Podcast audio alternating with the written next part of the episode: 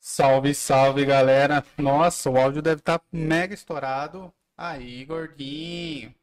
Galera, boa noite a todos nessa noite fria de sexta-feira. Mais um Filobrizando, episódio 18. Quem diria que chegaríamos em um episódio 18? É. Eu quero que a galera, por gentileza, que está assistindo, fale aí pra gente se o áudio tá bom, se a imagem tá boa, se tá travando, se não tá. Semana passada eu reparei que a câmera do Uriel tava travando um pouquinho. É a que vai ficar em você aí. Então eu quero que a galera observe aí, veja se vai travar ou não e avise pra gente. Tudo bem. O áudio, galera, tá tudo bom? Tudo ok? Dei um E toque vocês aí. estão tudo bem? Falem aí no chat vocês estão bem, se a família tá boa, como é que estão as coisas. Como é que vai? Como é E que nós vai? já vamos começar a nossa. Não uma aula, né, cara? O que a gente chama isso? Um bate-papo? Nossa antessala do, do Nossa- hospício. Nossa Sala do- porta do satanás. Antissala do hospício é boa. Deem um alô aí, se cumprimentem. Eu quero que a galera do chat faça amizade entre eles. É, se cria- xinguem também, pode xingar. Isso, eu quero que a galera crie uma comunidade aqui. Não precisa dar nome pros nossos fãs, mas eu não queria, tipo, parlovers. Parlovers, Não, é muito ruim. parletes e parlindos. Eu gosto, do- por exemplo, o. Como é o nome dele que tem a tribo? O Gaulês tem a tribo. Tribo é um nome legal, né? Hum. Monarque tinha monarquia. Se nós criarmos o parlamento. Parlamento, né? O parlamento, é Parlamento, isso, né? cara, os né? parlamentem, os parlamentem. Parlamenters. É, parlamenters. Eu quero membros no nosso parlamento. É, tá isso. bom então. Alô, alô, estão me ouvindo? Galera, eu quero fazer o seguinte. No nosso Instagram, eu tô criando uma lista de transmissão que é pra gente mandar o link das, da- das lives pra vocês. Só que o que, que a gente quer fazer? A gente não quer mandar o link pra todo mundo, porque a gente sabe que enche o saco ficar recebendo o link toda hora. Então, assim, pra quem quer receber, mande lá no nosso Instagram o número do seu telefone, que aí eu já vou colocar no nosso grupo lá, no, na nossa lista de transmissão. Não sei se vira criar um grupo, você acha que vai ser administrável isso? É, vai, vai ter muito louco. E todo Mas mundo assim vai que ter eu nosso gosto. telefone. Ah, mas assim que eu gosto. Pode passar trote. Eu passava trote quando era moleque Você também. passava trote? É, diversão de pobre, né, velho? Cara, vai eu fazer o tenho, quê? Eu, eu tenho uns vídeos passando trote. Ah, então dá, vamos fazer. Eu adorava passar trote, engraçado. cara. Passava trote pra igreja, até pra minha tia eu passava. Sério? Claro. Porra, que legal. Não tinha o que fazer, não tinha internet na época. Bom, vamos agradecer os nossos patrocinadores antes Bora, de, de fiote. falar tudo, tudo enredo. Quero agradecer a Move 8 por ceder o espaço aqui pra gente. Ó a Tainá que bonitinho. Aí, aí. Agradecer a Move 8. Entrem lá no site move8.com.br. A Tainá, ela tá fazendo os editais de graça, é só pedir. Ela falou que se 50 pessoas mandarem mensagem agora, ela vai fazer os 50 editais. Se bater, se bater 50 pessoas ao mesmo simultâneos, a Tainá vai fazer pra todo mundo. Editais da PROAC. Ela, é super É. tranquilo, só tem três dias pra fazer. Ninguém mais tá dormindo aqui. Olha ela aqui, ó. Fala aqui, Tainá. E, bom, a EC Pinturas. Não, o telefone da EC Pinturas está aqui na descrição do vídeo. Entrem lá no Instagram deles, é e.c.pinturas. Lá você faz orçamento, você tira dúvidas. Entre em contato lá, segue os caras, que os caras são caprichosos. Eles fazem diversos tipos de trabalho, um mais lindo que o outro.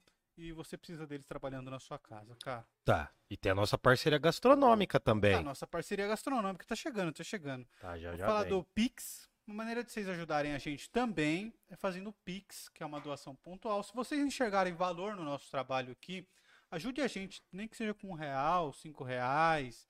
Vocês podem ajudar com a quantia que vocês quiserem. Eu tô achando, Fá, que tá baixo, cara, não, tá? Agora É o já retorno? melhorou, Ah, já melhorou. Ô, Aí, Beato, chegou. Ô, ô, um muito obrigado, Mi. Obrigado. beijo. E, bom, depois do Pix, nós temos o Apoia-se, que é uma doação mensal que você pode fazer. Ah, eu como com a mão, né? Pizzas comem com a mão. Bom, temos o Apoia-se, que é o apoia.se barra Parla Podcast. Lá você pode doar de 5 até 100 reais lá de forma mensal. Ajuda muito a gente. É, quero agradecer a todo mundo que se inscreveu lá, as pessoas que estão se inscrevendo lá. Ajuda muito a gente a continuar fazendo, porque dá um trabalho fazer isso aqui. A gente tem bastante gastos para fazer isso aqui. E a gente faz por amor mesmo, gente. Então, se puder ajudar a gente a pagar as nossas continhas, nós seremos muito gratos. E o nosso terceiro patrocinador é a Pizzaria Giuseppe. Peçam pizza lá na Pizzaria Giuseppe. Cadê o telefone dele? Vai lá rapidinho enquanto a gente tá no esquenta. A gente é, tá só aqui esquentando, tal, lá, iniciando a parada. Parla, Fala Isso. que viu aqui no par. Eles têm pizza de 22 reais. E a pizza não é aquela pizzinha mequetrefe, mano. Não, já é tô mordendo pizza, aqui. velho. É a pizza. A gente só tá pedindo de lá agora. Qual é o telefone? Pode filmar. É o 4527-2525. Como? 4527-2525. Mas tem outro. Aqui. Tem o 9 4233 3224. 4233 9 4233 3224. Esses são os telefones. Dá uma mordisquela aí pra galera ver. Opa, nossa, mas já Sensualizando, sensualizando. Nossa, vai ser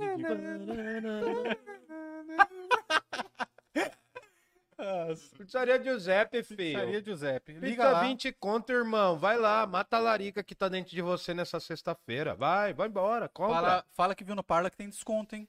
Fala tem 10%, parla, tem 10% aí pros parlamenters aí, ó. Parlamento. O parlamento tem 10%. Uhum. Eu gostei de parlamento. Você gostou? Você é, porque é o lugar onde se fala, é, não de é? parlar, é. É que no nosso parlamento não se fala groselha igual nos outros, ó. Se fala também. Tem um monte que fala groselha. Não, a gente fala bastante.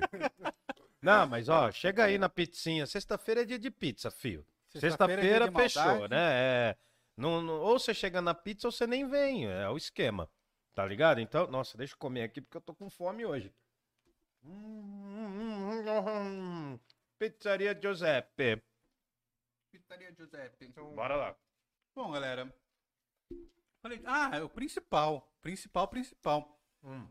Se você não pode comprar pizza, se você não pode ajudar os nossos patrocinadores, se você não pode fazer uma doação pra gente, se inscreve no canal. Se inscreve no canal que a gente vai ser muito, muito grato. Ativa o sininho, você nunca pediu pra ativar é, o sininho. Ativa o sininho, ativa se o sininho. inscreve, ativa o sininho, curte, compartilha e faz o favor, todo mundo que tá vendo agora, passa esse link e compartilha para alguém e volta. Entendeu? Compartilha para alguém, porque daí você vai dobrar as nossas capacidades aí e a gente tá correndo aqui pra caramba pra gente ter mais inscritos. Então, curtam o vídeo, compartilha, compra a pizzaria uh, da pizzaria Giuseppe aí, a pizza. Porque, mano, isso daqui fortalece. Você ter 10% de uma coisa que já é barata é muito bom, cara. Pô, e é boa a pizza, Não, né, é cara? muito boa, velho. É muito boa. É muito boa mesmo. A gente Deixa eu dar mais um belisco aqui. Deixa... Tira a câmera de mim que eu vou comer de novo. Já tá em nosso. Hum. Então é isso, galera. É... Tô esquecendo de alguma coisa? Não, acho que a gente podia iniciar. Vamos iniciar. A gente vai falar do que hoje? Nós vamos falar dos céticos. Uhum. O que, que eram os céticos? Céticos eram os teimosos. Calma, certo? calma. Calma, tá queimando é, a largada. Só deixa eu dar mais uma ah, O camaleone está tá roendo a pizza. Não, hoje tá feia a coisa aqui, tava com fome. Tava com fome, né, gordinho? Hum. Mas, mano, você entrou magrinho, palavra, gordinho. Eu conheço a palavra cética como outro significado, de desconfiado, é, de não acreditar muito. o Camalho vai explicar pra gente. Não como nesse sentido que você tá falando. Boa, da hora. Da hora você falar assim que. Bom, tá, tá todo mundo ouvindo aí, tá, bom o canal, oh, tranquilo? O seu microfone tá bom, o meu eu tô achando baixo, cara. Uhum. Alô, alô, eu tô me ouvindo bem, vou tentar não gritar tanto. É, bom, não sei. Galera, avisa aí, por favor. A galera falou que tá bom. Ah, então beleza. Galera, então é o seguinte, ó. Vamos aqui, né, porque a gente tá no nosso propósito de fazer o quê? Qual que é o propósito do Filobrizando? Só pra gente entender. É trazer a filosofia para o seu cotidiano, para perto de você, com entretenimento, com curtição e como eu sempre falo, nós somos um ponto de vida no deserto né, das informações da internet. Então, assim, todas as representações que a gente fez até aqui, tudo que a gente falou aqui, todas as conversas que nós tivemos até agora, foi para quê? Para popularizar a filosofia também, né? É uma forma de divulgar o nosso trabalho, mas a gente divulga a filosofia, esse conhecimento que é considerado a mãe de todos os outros, tá bom? Então, beleza, assim, ó. Todo mundo aí, eu sei que todo mundo no chat tem mais ou menos noção, né, quando a gente fala a palavra cético, né? Por exemplo, assim, ah, em relação à política brasileira, eu sou cético, né? Ah, em relação a determinada coisa, eu sou cético. Nossa, como aquela pessoa é cética, Nossa, como você é São Tomé, só acredita vendo. Você é cético, né? Ou, por exemplo, ah, você não acredita mais em nada, você é cético. Então nós utilizamos, opa, nós utilizamos a palavra cético hoje de uma maneira muito diferente do que ela era usada no mundo grego, tá ligado? Olha lá, tá dando um toque ali, ó. Opa! Tchau, tchau, gente. Tá, tchau, tchau. Aí, agora acho que melhorou, hein, Fá? Aí. Aí. O eu dele per... melhorou. É, eu percebo que nos vídeos fica abaixo depois, cara. Tipo, ah, dá tá. pra ouvir bem se a galera aumentar no último hum. o volume do PC deles, entendeu? O, é o, o, Fabrício não falou uma palavra até agora, ele só tá mastigando. Mano, ele é o mais gordinho de todos aqui, velho. O Fabrício é o gordinho. Não, mas aumenta, aumenta mais um pouquinho o meu, então. Aumenta só mais Você um pouquinho. Você vai estourar, mano. Não, não, mas eu vou, vou tentar me conter. Tá. Hoje, hoje tem Danone, mas eu vou me conter. Alô, alô, alô. Tá bonito. Tá bacana, né? Tá bacana. Você tem a voz bonita, mano. Você tem a voz encorpada. Aveludada. É verdade, é verdade isso, Milena? É verdade isso, Milena?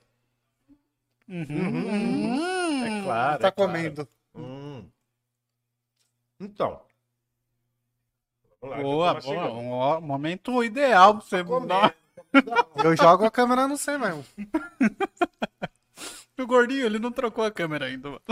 Tá, tá aqui direto. tá foda-se, tá ligado? Tá aqui. Ele, ele meteu quer... na principal ali, foda-se. Ele não quer se filmar, né? Ele não quer se filmar, ele, só quer, quer me filmar. Ele não quer parar de comer. É, bom. Fome. Então, o que que acontece? A palavra cético tem um sentido que não é bem o sentido da filosofia cética, da filosofia do ceticismo, tá bom? E aí a gente já começa a perceber algumas coisas. Só deixa eu falar mais ou menos onde a gente tá.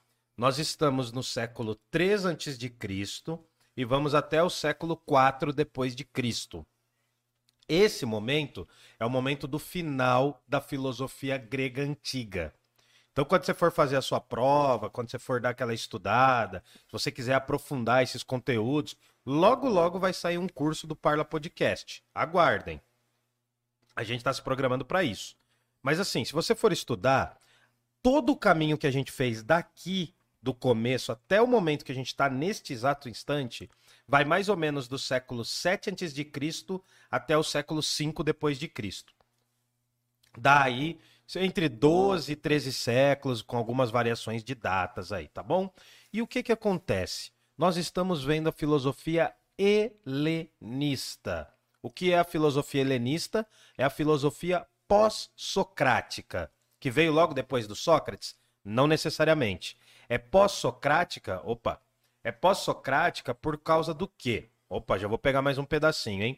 Ela é pós-socrática porque ela vem depois do período dos socráticos. Quem são a turma dos socráticos? Quem é a turma dos socráticos? Sócrates, Platão e Aristóteles. Então, na verdade, a filosofia helenista, ou helênica, ou pós-socrática, ela é muito mais uma filosofia pós-aristotélica do que pós-socrática. Porque a influência maior na época deles ainda era o Aristóteles, por alguma por coisa de algum conceito. Só lembrando também, última recapitulação aqui, tudo isso você vai ver nos vídeos que começou a filosofia helenista. Na semana retrasada a gente viu os epicuristas, depois a gente viu os estoicos e hoje a gente está vendo os céticos. Opa, obrigado, ó. Pizzaria obrigado. Giuseppe, já é meu segundo pedacinho. Isso que é ruim, é muito ingrato isso aqui, cara, do Filobrizando. Por quê? Agora eu vou falar pra caramba e minha pizza não vou comer. Né? Mas enfim. Não, não, mas vou tentar abreviar, vou jogar pra galera Quem aí. Quem mandou ó. você ser o professor, né? É, é horrível. é horrível. Não, mas é bom aqui. Aqui é melhor do que sala de aula, porque é uma sala que você consegue comer, falar, degustar, tomar Danone. Não sei se a Elizabeth tá aí. Se você pudesse dar aula tomando um Danone, as suas aulas seriam Nossa tudo mais fácil, senhora, né? Hora, cara. Não, se eu pudesse dar aula sentado pelo menos assim, né? No ensino médio eu não dava aula sentado, cara. Não dá tempo de você relaxar. O professor não, não relaxa, cara, na, na, aula do ensino médio. Ainda mais de filosofia, que é uma aula simples. Cara, é que tem o, o grande problema, cara, dar aula. É, eu já ouvi um grande professor falando isso, né?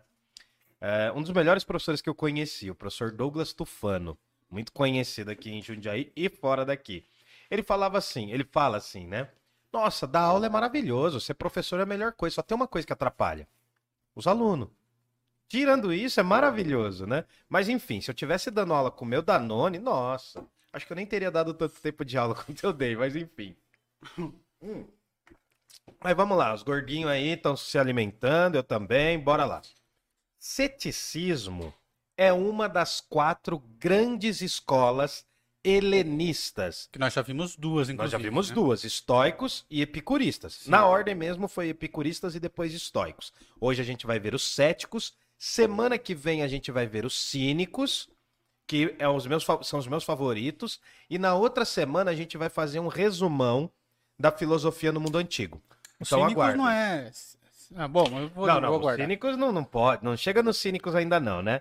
É, é, outra palavra que a gente também usa mal. Do, hoje. De, de curiosidade, uhum. essas palavras, elas, elas hoje a gente usa por conta desses grupos de filósofos ou a gente é, essas palavras surgiram por causa desses filósofos? Essa é a pergunta. A maioria dessas palavras, sim. Tem muitas palavras que não existiam no tempo dos filósofos, mas depois outros filósofos deram esses nomes. Tá. Mas a maioria das palavras existiram. Por exemplo, uh, estoicos, na época existia essa palavra, estoicos. Céticos, cínicos, essas palavras realmente existiam. A grande questão é que as palavras, assim quando, quase como todas as coisas que existem, elas mudam de sentido. Né? Uhum. Por exemplo, a pizza que a gente está comendo, muitos consideram que a origem da pizza está na região da Itália. E outros dizem que está na região da China, assim como o macarrão, né? Como esse tipo de massa, enfim. Então varia muito. As palavras também são assim, elas elas vivem, as palavras também têm corpo e alma. Elas têm um sentido numa época, daí elas vão mudando com o passar dos séculos. Então é por isso que é engraçado, porque tem duas coisas. Existiram os filósofos do ceticismo, já já vou explicar o que é ceticismo. Existiram os filósofos do ceticismo antigo e existiram filósofos do ceticismo moderno. E existem hoje filósofos céticos também. Então a gente tem a filosofia do ceticismo, ela é muito famosa em muitas épocas, né? E o que acontece? E também existe a forma que a gente usa a palavra ceticismo ou cinismo, enfim. Então as palavras existiam. A maioria das palavras, a palavra essa que a gente vai usar hoje, ela existia no mundo grego. Porque eu vou explicar o significado dela. Tudo bem? Tudo bem. Bora lá então? Quero Podemos pedir pra galera se inscrever no canal aí, Se cara. inscrevam no se canal, aí. curtam, ativa o sininho, belisca aí. Lembrando que quem não tá conseguindo comentar no chat é porque precisa se inscrever no canal agora. É só apertar o botão inscrever-se ali. É, bem do ladinho ali, ó, você tá ali no chat, você tá vendo a gente falando, logo abaixo tem um sininho você clica naquele sininho lá, você vai estar tá inscrito, você já dá um joinha para cima, de preferência. Se der para baixo, não vai ganhar pizza, nunca mais, né? E aí você já vai comentando, já vai xingando a gente, vai zoando a gente. Quem que tá com nós no chat, Fá? Fala alguém. O aí. Kaique, o Diego Arthur. Ô, Diego, pô, Diego. Falou pra você parar de lamber a parede. Não precisava lamber a parede. Ria. Diego Arthur é meu querido, o, cara. O, o Pod Albino tá aí também. Ô, Albino. Ontem assisti a live dele, cara. Achei sensacional aquela menina lá. Não, essa mina é famosa, essa albina é famosa. Cara, é, né? a gente tá fazendo um grande motim, a gente tá reunindo todos os albinos, porque a gente vai tapar o sol. nosso propósito, a gente vai cobrir o sol, tá ligado? Os albinos vão fazer uma grande confederação. Na verdade, assim, eu quero criar um estado só para albinos, vai ser o estado anárquico dos albinos. Mas enfim, o Will vai me ajudar nessa tarefa aí né? Aí a Rosana tá aqui. Ô, Rosana, tudo bem? Um abraço. A Josenira. G, tudo bem? G. A Adriana Schiassi. Beijo, tia. E o... Oi, Adriana. E o Ed Galileu também. Ô, Ed, salve, Ed. O Ed é tá em tá? todas, hein? Ed tá e o Ed, quando ele foi lá em casa, esqueci de mudar a câmera pra mim. Ah, o... Né? obrigado. O Ed, quando foi em casa, ele falou que não assistia muito podcast, né? E o nosso, ele tá fiel aqui. Valeu ah, mesmo, hein, Ed? Valeu, Ed. Valeu mesmo. Cara, e deixar também um beijo pras meninas aqui, que estão aqui a Tainã e o Rafael foram embora, mas a Bea tá aqui. A Bea. Bea. É, não é Bea. É, não, é, é Bea.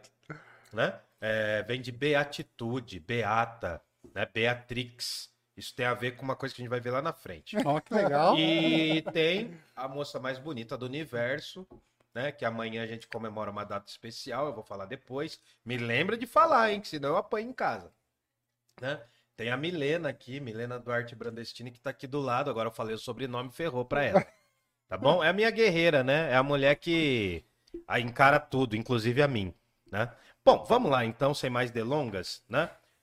O que acontece? E eu mó sozinho. É. Não, não. É. Solidão. Bateu. Hum. A live caiu agora, vocês, como vocês perceberam, não tem mais ninguém vendo a Você viu gente. aquela música do Velozes e Furiosos que ele se separa assim? Eu não vi, cara, nunca vi nenhum filme desse, velho. Ah, esqueci que você só assiste filme francês. Não, não, mano, não. Filme mano. cult que passa Não, no. mano, pra mim o Como é o melhor nome do cinema que tinha aqui no. Era o cult. Sessão cult. Com arte. Não, que tinha aqui no Paineiras. Ah, sala cult. Na sala cult. É, eu levei muita turma lá, cara. Choque de cultura adoro. Eu adoro, adoro choque de cultura. Eu tô viciando a Milena agora no choque de cultura. Mano, é Ela muito curtiu. bom. Choque de cultura é. É. muito bom. Recomendo a todos. Depois daqui. Chato, choque de cultura. Chato. É nada, é nada. Chato é Legião Urbana. Enfim. Não, chato é Pink Floyd. Mano. Não, relaxa. Eu- Como assim? Como assim? Bom, não, mas é legal. Essas brincadeiras aqui eh, são legais, né? Por quê? Perguntando aí pra galera, todo mundo aí deve ter uma visão política, né? Elizabeth chegou. Opa, Elizabeth Oh, chegou. então um brinde pra tem que fazer ela. Um brinde. Deixa eu jogar na câmera de Elizabeth, olha aqui o Danone, Espero que ó. você esteja com a sua, brindando com Ó, a gente. Bate aqui o Danoninho aqui, ó. Bate aqui o Danone com a gente. Eita. Patrocina nós, é Budweiser. Budu Vieser. Budweiser. Budu e Vier. Budweiser, ó. Budweiser. Não, Budweiser. É Budweiser. Patrocina nós. Patrocina que a gente toma os seus Danone. Entre outros. Mas enfim, vamos lá. A palavra Ah, ceticismo. senão já toma. Sem eles pagar, eles Sim. pagando, a gente Nossa tatua. senhora, a gente morre, né? Tatua na orelha. Enfim, a palavra ceticismo tem a ver diretamente com um conceito. Então, esse caso é uma exceção do que eu falei. Geralmente, os nomes dos grupos de filósofos surgem de quem? De algum filósofo. Epicuro, epicurismo. Platonismo, Platão. Platão. Socrático, Sócrates. Geralmente, a escola filosófica ou os termos filosóficos surgem de duas formas. Ou é o nome de um filósofo, né? Por exemplo, quando eu vou falar a filosofia Nietzscheana, a filosofia Schopenhaueriana, nomes difíceis, né? Ou elas surgem de um próprio conceito. O conceito em si. O que, que seria esse conceito? Por exemplo, hedonismo, que é uma filosofia que a gente viu semana passada com os epicuristas, semana retrasada.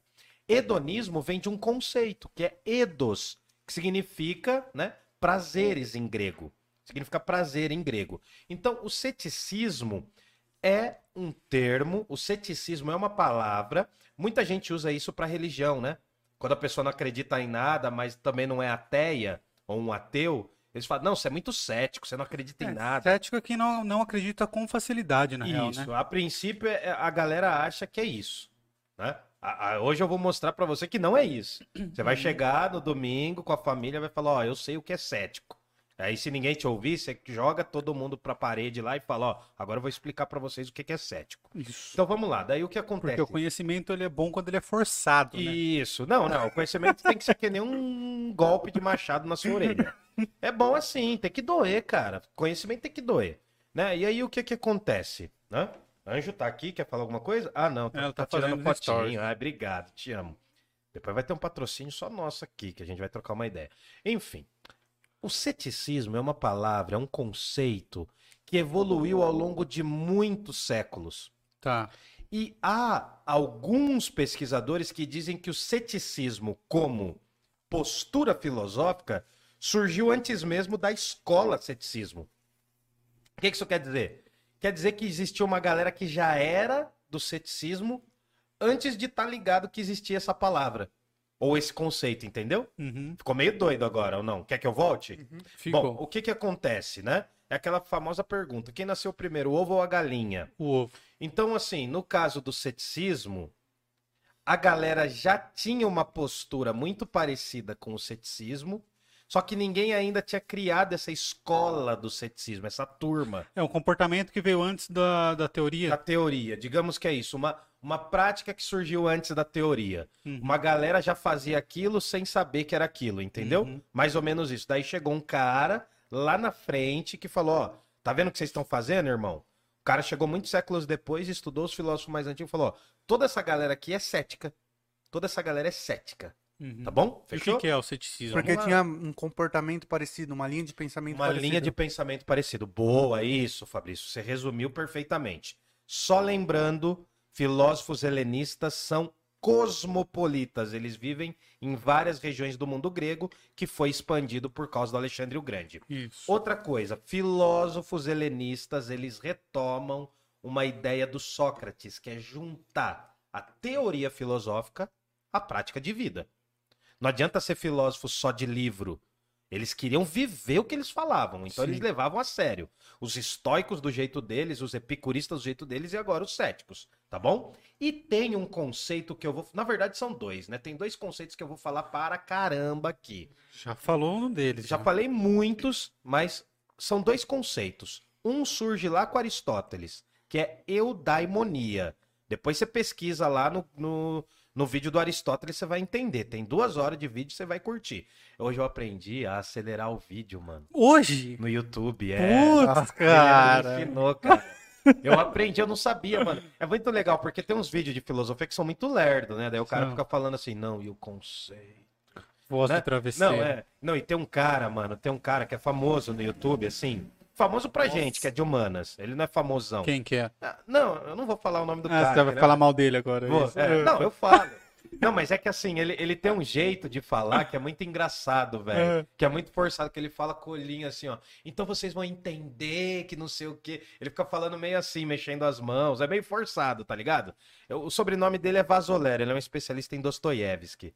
Ele é bom, mas é chato ouvir, tá ligado?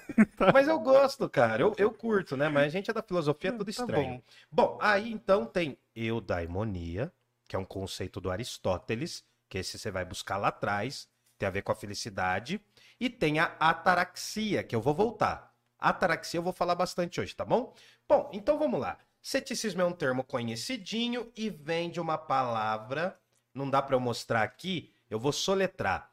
S K E com acento, P de pipi, S de novo e e depois S de novo. Skepsis. Skepsis. Skepsis. É gostoso de falar, né? É. Skepsis. Parece quase uma palavra em inglês. Parece um refrigerante. Skepsis. Nossa, me dá um skepsis. Toma coca, só tem skepsis. Não, só tem skepsis. quase, né? Quase, né? Skepepsis, né? É quase assim. Não, então, mas vem de skepsis, que significa indagação ou Hum. investigação.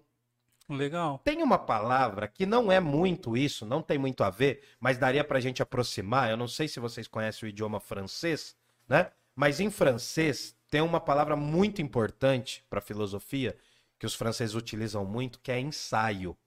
Ensaio. Ensaio.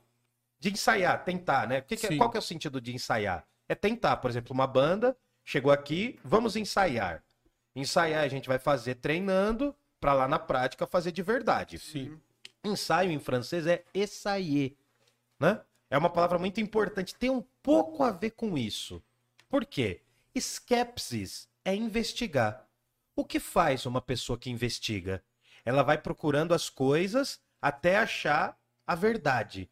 É mais ou menos alguém que vai tirando. Imagina essa imagem. Eu vou dar duas imagens para você. Me dá imagens. Nossa, eu pensei a mesma coisa. É, me dá mesma piada. imagens, me dá imagens. A gente tá ficando previsível, né? Ah, isso daí é amor de alma, a gente tá próximo de alma, então a gente já sabe. Imagina que a pessoa que investiga, ela vai tirando. Não, não- ah, tá vendo aqui, ó? Dá, dá pra ver? Imagina que a pessoa que investiga, ela vai tirando o véu das coisas. É mais ou menos como você ir descascando uma cebola. Você vai descascando a cebola, tem sempre mais pele embaixo, até chegar ao fim Uhum. né? Você vai descascando as camadas, né? É mais ou menos também como cavar um poço até achar água. Você vai investigando, você vai furando, você vai procurando. E aí, por exemplo, você tá cavando um poço. E aí você acha um veiozinho de água. Fala, putz, achei a água. Só que daí aquele veinho some. Fala, putz, então ainda não achei a água. Eu tenho que continuar cavando. Pensa nessa imagem, tudo bem? Tá. Então, a investigação, a skepsis, eu acho que acho que ficou bem claro, né? A skepsis é essa capacidade de você ficar pesquisando. É uma e, pessoa e que- além, e aprofundo. Cheguei Que num é- ponto, vou mais. Cheguei é, num que- ponto, vou mais. É isso? e, e que é uma coisa que toda filosofia já faz, né? É, o A conhecimento filosofia- científico É, se o, dá o assim. né? conhecimento científico. Você vai. Eu, tem várias formas de você chegar ao conhecimento científico, mas aí o que acontece? Tem o lance de você ter uma hipótese. Para você conferir aquela hipótese, você tem que fazer vários ensaios num laboratório. Ah, Sacou? Saquei, Por saquei. exemplo, vamos supor. eh, Milena, fala um, um material que você usava lá, aquele material que você fazia. Rodamina. A Milena estudava rodamina, que é uma droga que ela aplicou em mim. Não, tô brincando. Tô brincando. ela vem- Não, é. não, que ela- não, não. Roda- Nove. Rodamina é um negócio. É, um nego... é uma substância, Anjo, a gente chama? É um corante. Olha, é um corante que ela tentou aplicar em mim, não deu certo. E aí você ficou albino. É, mas albino é ausência de corante, caralho. Mas é porque deu Não errado. deu, deu errado, é verdade. Ela ensaiou e deu errado. Boa. A Milena, lá no laboratório, ela pesquisava a famosa rodamina. Depois vocês pesquisem o que é, eu não sei. Né? Mas é um bagulho da hora que ficava um treco colorido lá, é um negócio muito louco. E aí a rodamina é um material que serve para várias coisas. Ela vai pesquisando e vamos supor que numa das pesquisas dela, ela achou um sentido para rodamina. Tá, o Rodamina. Camales, Camales, eu vou fazer o seguinte: aumenta o som do Camales Oh, desculpa, e eu vou pedir pra você falar mais baixo um pouco, porque Tá vai sair mais alto. alto. Não, a gente tá baixando muito o seu volume porque tá estourando, mano. Caramba, mano, eu tô tentando regular a garganta aqui. Não sei porquê, cara. Ah. Acho que é a- que eu o timbre da sua voz. Talvez, talvez você falar, não precisa tanto, mas talvez você falar um pouco mais distante. Não sei se é porque você Vamos testando, vamos testando, a galera vai falando aí. Porque eu não sei se você repara no retorno que dá uma vibradinha no Cara, final. hoje pra mim não tá vibrando, hoje por isso que eu não tava percebendo. Ah, pra mim tava tranquilo. vibrando bastante Tá, aqui. não, né? então eu vou tirar um pouco o pé do acelerador. Ó, Bom. assim ficou bonito. Aí, vem pra gente. Isso. Mano, Bem, tem que tá bem alto Vem. E, e não vai estourar. Alô, alô, você que está do outro lado, escute o Parla Podcast. Parla Podcast. Bom. Opa! Oi, sumidos. Oi, sumidos. Pô, eu tava vendo. Hum. Não, não vou mudar tanto de assunto. Não fala? Não, sobre a Billie Eilish, elas tem umas músicas assim, aí a galera associa o sucesso da música dela, ela fica falando. Ah, hum. É, uns draminhas Inclusive, sussurrado, né? Billie Eilish, né? Billie É, Eilish. os sim. draminhas sussurrados. Inclusive, eles, eles até deram um exemplo da música do Tim Maia, aquela música. Ah, se o mundo inteiro me pudesse ouvir. É meio Tenho ASMR. muito pra contar. Dizer que aprendi. Espero que não, caia Não, lá. não, não. Cantar sussurrado é com o João Gilberto, né? Billie Eilish, velho. Olha o nome. Ela é da hora. Ah, ela é ruim pra caramba. Aquela com cabelo verde, né? Ah, é chato pra caramba. Eu nunca ouvi falar. Nossa senhora, é muito. Porque você é um tiozão, mano. Eu sou um Por isso. Ah, eu? Não, ah, não, ele? Ah, então tá. Fabrício, Você sim. é um reclamão. Ele é só um tiozão. Ah, e você é o certinho do Tinder. Ih, o cara foi na veia. Foi específico essa, hein? É, bom. Doeu, né? Tem que bater. Então eu machuquei ali, alguma coisa ali no coração corintiano dele. Bom, bonita essa camisa do Corinthians. Muito obrigado. É, É uma homenagem ao Homenagem Ayrton ao Senna. Tá certo. Cada faixa dessa é um título.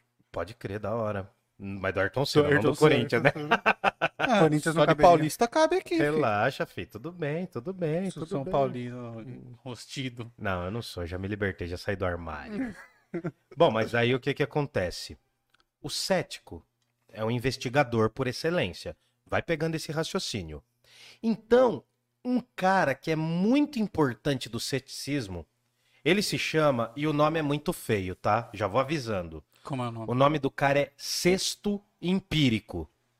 É, mano, é o nome do cara, velho. Não vamos questionar. Tá bom. Não vamos seu questionar. Domingos por aí. É, então, é, né, meu, enfim, né? Então, o cara se chama, o, o cara se chamava Sexto Empírico. É um filósofo já do mundo romano e ele vai estar no século I depois de Cristo. Esse cara, ele estudou os outros filósofos antes dele e falou, ó, tá vendo? Ali tem um lance de ceticismo, ali também tem um lance, entendeu? Então vai surgir a ideia de que o cético é um investigador e antes de existir a filosofia cética, existia uma coisa chamada protoceticismo. O que, que é protoceticismo? Eu não sei nem o que é o ceticismo ainda. Não, calma, velho, calma. O ceticismo é uma escola filosófica. Não, isso eu sei. Eu quero saber o que eles, o que eles falavam. Tá, eles vão considerar que não existe a verdade.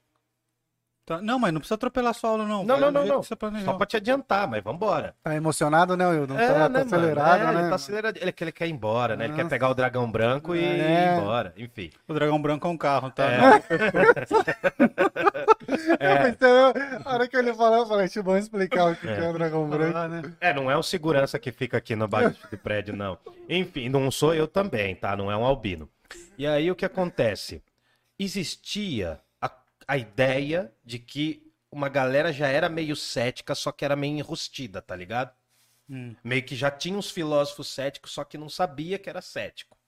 A primeira turma, que é considerada cética, é uma dupla lá dos pré-socráticos, que era aquele cara, o Heráclito e o Parmênides, Nós que discutia deles, isso, que discutia sobre a essência das coisas, se o mundo era possível perceber as coisas do mundo ou se tudo era mudança. O Heráclito e o Parmênides, eles estão num debate para dizer ou tudo na existência flui ou existe verdade. Então essa já é uma discussão meio cética para saber se o real é mesmo real. Tá, a brisa dos céticos é essa. Descobrir se o real é real. Não, não, não. Essa é a brisa dos caras. Não, a brisa do sexto empírico vai ser tentar localizar uma galera antes dele que era cética. Tá. Só, eu só tô resumindo, é só para resumir. Tá. E isso chamava protoceticismo. Hum. É o que os intelectuais hoje na filosofia chamam de protoceticismo. A primeira geração seria dos pré-socráticos. Depois teria vindo dois caras importantes para a filosofia. Platão Pode seria aqui? considerado. Pode, gordinho. Platão seria considerado cético. Em que sentido? Platão, ele discorda da realidade plena desse mundo aqui. Então, o Platão seria cético em relação a essa realidade. Tá ligado? Por Tô quê? ligado. Porque o Platão investigou, viu que essa realidade é confusa e é parte dos cinco sentidos, e não é a melhor realidade, porque existe uma realidade melhor ainda, Uhum. que é o mundo suprassensível. Então, segundo alguns filósofos, o Platão seria um cético. E tem um outro cara. Mas esse ceticismo, ele casa bem com o sentido de ceticismo que a gente tem hoje. Então, mas é que eu tô querendo dizer que existe uma linha do tempo do ceticismo, tá ligado? Tá. Existe uma galera, é porque assim, ó, imagina que tem um cara no século I depois de Cristo que estudou uma turma de antes, falando assim, ó, vocês lá atrás, vocês já eram céticos, mano. Vocês só não sabiam, seus trouxa. Tá ligado? Então, Grosso desse jeito. grosso desse jeito, na, na- no pé, pé no peito, porque ele é cético, mas enfim, vocês vão entender por quê. Mas aí o que acontece? Então existiria uma pré-história, um pré-ceticismo, você sacou? Na linha do tempo, os caras lá de trás já eram meio céticos, só que não estavam ligados. Então, a primeira geração é dos pré-socráticos, com o Heráclito e o Parmênides. Você vê o nosso vídeo lá atrás, vai nos pré-socráticos que você vai entender. A segunda geração seria a do Platão. O Platão seria um cético meio enrustido. Sabe, um cético meio com vergonha de falar que é cético? Uhum. Porque ele acha que essa realidade aqui, mano, é mó vacilação. Por quê? Para o Platão, babei. Para o Platão, essa realidade é uma cópia imperfeita de uma outra das realidade das ideias, do mundo das ideias. Fechou? Superamos. Então, se ele tá falando que tem uma realidade melhor, que, que ele tá fazendo? Ele tá esnobando essa realidade daqui. Ele tá descrendo. Descrer, né? Ele tá descrente. É, descrente. Vamos Tá usar. parecendo o irmão do Jorel, É mano. mesmo? Irmão do Jorel. É, é, como que é? Ana Catarina, né? Ana Catarina. Olha. Aí, É pulmão de, de fumante. impossível. acabou o seu Danone? Não, não. Danone nunca acaba. Eu sei que tem mais, mas peraí, deixa eu terminar. É, tem, o... tem aquelas que a gente comprou lá. Tá, né? não, beleza. Tá, tá aí, Vou né? pegar aí. E aí, o que que acontece? Então tem esse protoceticismo. O Platão teria sido, de certa forma, um cético, em alguns pontos de vista.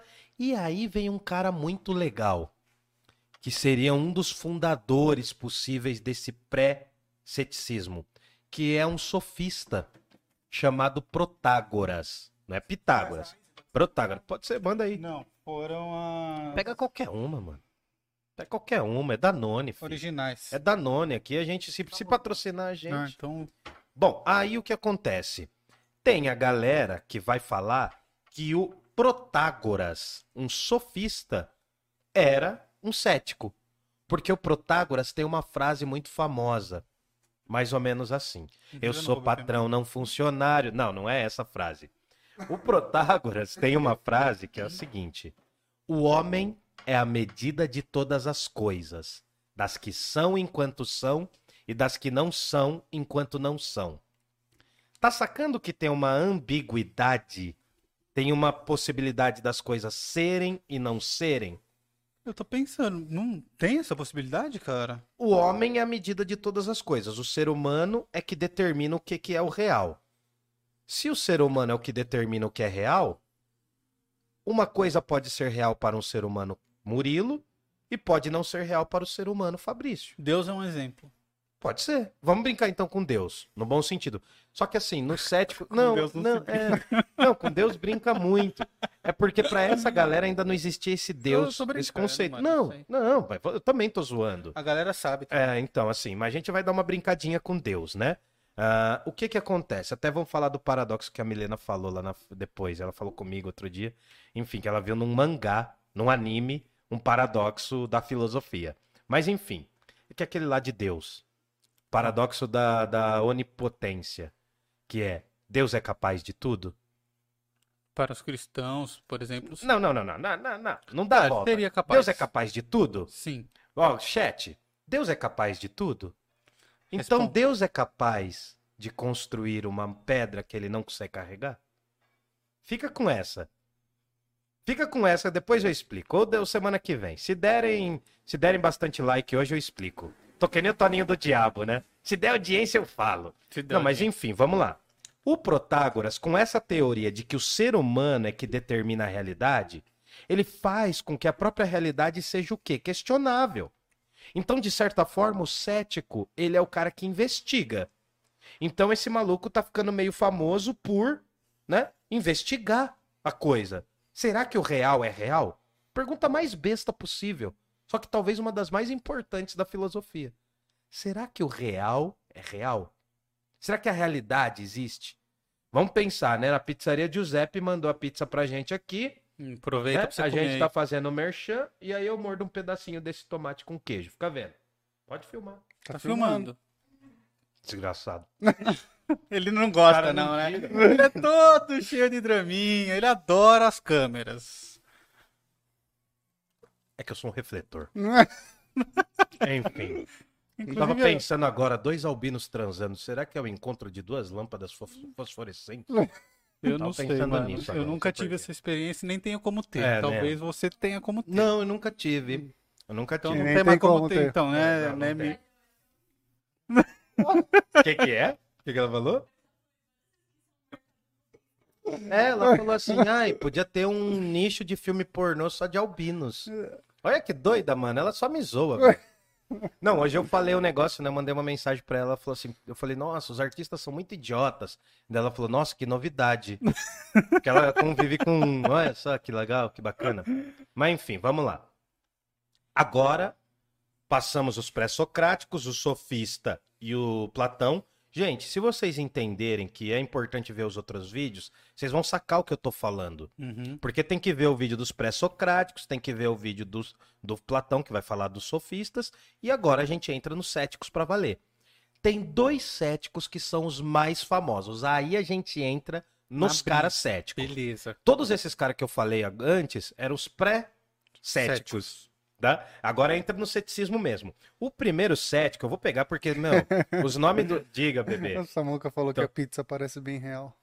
Bem A real. pizza é real, mano. É, a pizza parece bem real, tá matando a minha fome. Bom, aí. Vou o- aproveitar o gancho que eu te cortei. O Arthur tem uma, uma pergunta. Ô, Arthur, manda. O ceticismo contribui muito, então, para a definição. De... Câmera boi. Opa. Ah, É que é difícil fazer os dois. O ceticismo contribui muito, então, para a definição de filosofia como livre pensar? Sim. Como que é a pergunta? Eu nem entendi a pergunta. Nossa, fi.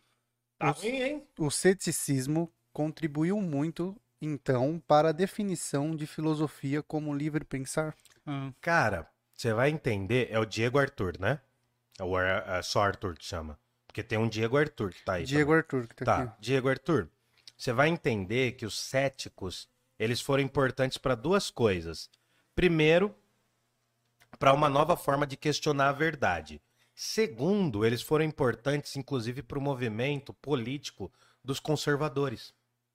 sério? Dos conservadores. É. Por quê? A questão da investigação faz com que você não verifique uma certeza nas coisas. Então, se você não tem uma certeza, você pode escolher uma determinada certeza. Geralmente, os filósofos conservadores da Inglaterra e filósofos conservadores do mundo contemporâneo, agora, da nossa época, eles alguns são céticos. Eles adotam uma postura cética. Por quê? O livre pensar é a capacidade de ficar investigando, mano. Por quê? O legal de ser filósofo, não tem porcaria nenhuma de legal, mas enfim. Mas a coisa mais legal não é você chegar a uma resposta. É você ir trabalhando com possíveis respostas. Entendi. E os céticos contribuem com isso. Vamos lá. Dois céticos famosos. Só rapidinho, Diga, bebê, diga, a, a Rosana, Oi, Rosana. ela falou que vai pedir essa semana uma pizza, só- só que ela falou que é do Dom Giuseppe, não é. Não, não, é o Giuseppe. Giuseppe. É só Giuseppe, Aqui é tá? treta, é treta. É Giuseppe tom, não. e, e, e pede, se você pedir hoje, tem 10% de desconto. É, Dezinho, pede hein, lá. 10%. Pizzaria Giuseppe. Giuseppe Jundiaí. É bem boa a Giuseppe. pizza, bem boa a pizza. Bom. Fala que viu aqui, hein? não vai esquecer. E se inscrevam no canal aí, galera, não custa É. nada. E tomem o Danone aí na casa de vocês também. né, Elizabeth? Enfim, tem dois. Eu posso falar agora o nome dos filósofos? Ô, caralho? desculpa, Nossa! cara. Nossa. É, tô dando chilique aqui, mano. Eu tô- É que eu tô mó tenso, cara. Eu não manjo nada de filosofia antiga, Mas velho. quem tá assistindo também não, mano. Ah, Tiraram vocês de burro. Se eu fosse não, não vocês. é de burro, eu também não manjo. Então o que você falar, tá falado. Não, tá falido. É que aqui também não é uma faculdade de filosofia, é pra ter uma noção sobre a filosofia. É, mas eu entendeu? sempre imagino que os meus professores podem estar vendo esses vídeos. Ah, mas então, aí, se tá? eles que achar ruim, eles fazem o canal deles. Vem aqui melhor. corrigir. Pode vir. Pode vir que a gente treta. Bom, tem dois grandes céticos. Pirro de Elis. Pirro. Pirro. O nome do cara é Pirro, mano. Pirro da cidade de Elis. Tá? Não é Elis Regina, é Elis. O Pirro é muito parecido com o Sócrates, porque ele não deixou nada escrito. Sacou? Ele não quis escrever nada. Você é o Camales de Jundi? É, eu sou Camales de Junho. É, mas é assim, é isso daí mesmo. É o vulgo, mas é o vulgo. Por quê? Pirro tem um nome na Grécia Antiga que é muito comum, é que nem João. É Diógenes. Era um nome muito antigo. Então você tinha que falar de que cidade os caras eram. A galera que conhecia o Sócrates falava Sócrates de Atenas, porque tinha muitos Sócrates. Sócrates era que nem José, era um nome comum. Então você tinha que falar o nome da cidade, porque não tinha essa noção de sobrenome, como tem hoje, enfim. Tá. Pirro de Elis. Aqui, ó, ele é do século 4 pro 3 a.C. E daí tem o Timon de Flios. Os nomes são feios, eu falei, velho. Timão. É, é o Timon. Timon, Timon. Ele é do século 3 para o século 2. Não, ele é do século 4 para o século 3. Desculpa essas chatices, é coisa minha, tá? O Timon foi mais ou menos como um Platão, que escreveu sobre o Pirro. Tá ligado? Pirro é o mestrão, Pirro é o mestrão, o Timon é o discípulo. Quem vai escrever? Ele tá rindo ali, ó. Quem que vai escrever? Tô indo- Não, eu sei, tá da hora. Quem que vai escrever sobre o Pirro? O Timon. Então, olha que legal, ó, questão de lógica para você exercitar o cérebro. Platão está para Sócrates, assim como Timo está para Pirro. Platão, que escreveu a filosofia do Sócrates, porque Sócrates não deixou nada escrito, e Timon, que escreveu a filosofia do Pirro, que o Pirro também não deixou nada escrito. Aliás, com o nome desse ia fazer o que da vida, né? Tinha que ser um cético do cacete mesmo. E aí, a gente vai começar a entender, Senti diga. raivinha aí, viu? Disse Hildon. É, É, tô- não, tô zoando. senti É. raivinha aí. Ó, mas o meu nome é nome de cantor. Enfim, meu pai colocou achando que ia ser cantor. É a bosta que deu. Bom, aí a gente começa a entender que a gente pode separar, se a gente pegar na visão dos filósofos céticos, existiram três gerações de céticos. Os proto, protocéticos ou pré-céticos, é, os velhão lá de trás, que meio que não sabia que era cético. Só vivia, mas não sabia. Isso. Aí vai ter os céticos para valer. E dentro dessa turma dos céticos, a gente também pode dividir os caras. A primeira divisão chama-se céticos acadêmicos. Como assim? É os céticos que marombavam? Não. Agora eu vou puxar um pouco da cabeça de vocês aí. Platão, ele montou uma espécie de universidade. Ele montou uma espécie de escola chamada academia. Essa academia só se chamava academia, não é porque tinha peso, halter, bicicleta, esteira, né? não é porque tinha isso. Mas eles faziam ginástica lá. A academia do Platão é porque era de uma região da cidade que era dedicado a uma divindade chamada Acadamos. É daí que vem a palavra academia. Hoje em dia, quando uma pessoa é muito estudiosa, a gente chama do quê? Acadêmico. Né? E engraçadamente, o lugar onde você faz maromba, onde você faz ginástica, exercita o seu bíceps, que nem o meu, ó, né? Tá parecendo uma mochiba o meu, ó, não tem nada aqui. Também é academia. Por quê?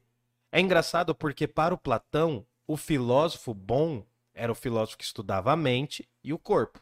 Corpo Lembra? sã, mente Corpo sã. sã e mente sã. Só que a escola, o lugar fundado pelo Platão, era academia. Todo mundo meio que seguia o que o mestre mandava. Só que assim, quando o rato sai. Não, desculpa, quando o gato sai, o, rato faz as festas, né? Uhum. Faz a curtição. Quando Platão morreu, a filosofia dele foi meio que abandonada ali na academia. Os discípulos falaram: não, vamos ver outras coisas, deixa o cara lá, já morreu. Aí a galera vai se tornar epicurista. Hum, E depois que passa essa moda do epicurismo, a galera se torna cética. Então é céticos acadêmicos por quê? Os discípulos da filosofia do Platão, que estudavam na escolinha do Platão, se tornaram céticos. Uh, doeu o cérebro, né? Eu falei que hoje ia doer, velho. Hoje eu falei que ia doer. E dentro dessa turma tinha um cara, que esse eu tenho que falar, mano, que vai ser importante pra vocês. Fez direito, não fez? Sim. Vai ser importante, mas eu tenho que ler o nome do cara, velho, porque tem uns nomes que hoje tá ruim, cara. Olha o nome do cara. Carneades. Ah, não é difícil. Ah, é difícil. Porra, mano, não é? Não é? Ô, Carneades, chega aí, né? É. Difícil decorar. Carne... É. Carneades tem uma história engraçada que explica. Agora sim. Uou, chegamos. Aqui, ó, que eu faço com conhecimento. Jogo. Carneades. que bosta. Carneades tem uma, um acontecimento da vida dele que é muito importante pra gente entender o ceticismo. Carneades, ele teria ido até o Império Romano. E o cara falava bem. Chegou lá no Império Romano, os caras falaram, ô, fala umas paradas aí sua aí. Desenrola um papo aí seu. Carneades chegou lá, bateu o pigarro na garganta e fez um discurso defendendo a justiça. Hum, Bom, discurso bonito. tá. Que... Diziam, diziam que ele conseguia falar tão bem que ele podia pôr pedras na boca e mesmo assim as palavras sairiam bem. Porra. É só uma imagem, é só uma imagem. Não quer dizer que ele colocava pedras na boca. Chupava cana Chupava- e assoviava. É, é, mais ou menos assim. Mas o cara era zica, o cara falava bem, o cara desenrolava. Aí o Carneades chegou lá, todo mundo falando lá, ele falou de justiça, todo mundo curtiu pra caramba. No outro dia ele foi no mesmo lugar. Aí os caras falaram, ontem você falou bem, hein, mano. Manda aquele discurso, manda aquela frase lá, mais ou menos como um MC. Eu gosto de trazer sempre a imagem dos MCs, dos rappers. Por quê? O cara desenrolou super bem no, no- num dia, chamaram ele no outro dia, ele colou lá e falou: desenrola o que você falou ontem. O Carneades foi, subiu no rolê e fez um discurso criticando a justiça, descendo o pau, falando que não existe a justiça porcaria nenhuma. Bipolar, o cara. Quase. Todo mundo ficou impressionado. Por quê? Que foi tão bom quanto antes. Foi tão bom quanto antes, todo mundo aplaudiu. O que, que isso quer dizer? Ah, Fabrício, o que, que você acha que isso quer dizer? Um cara faz um discurso sobre uma coisa e no outro dia ele faz um discurso sobre outra coisa. E as duas são excelentes, são boas. Ele vai no debate. Tem gente que não vai em debate, mas enfim, ele vai.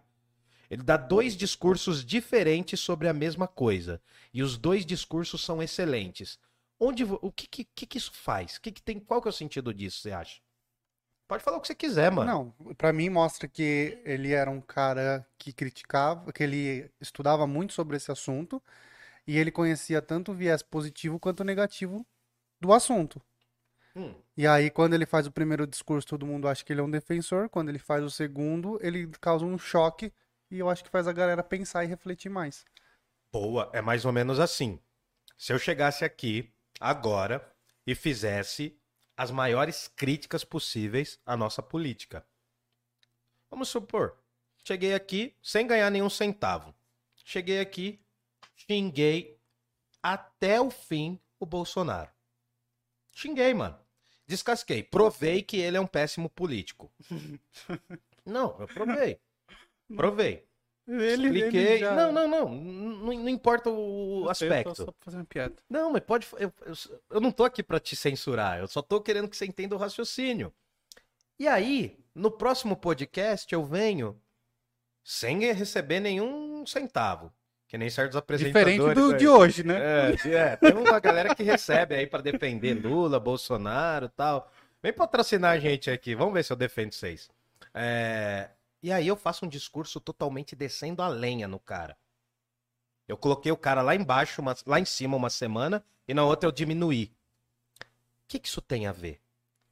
Porque o Carneades, ele era muito bom em retórica.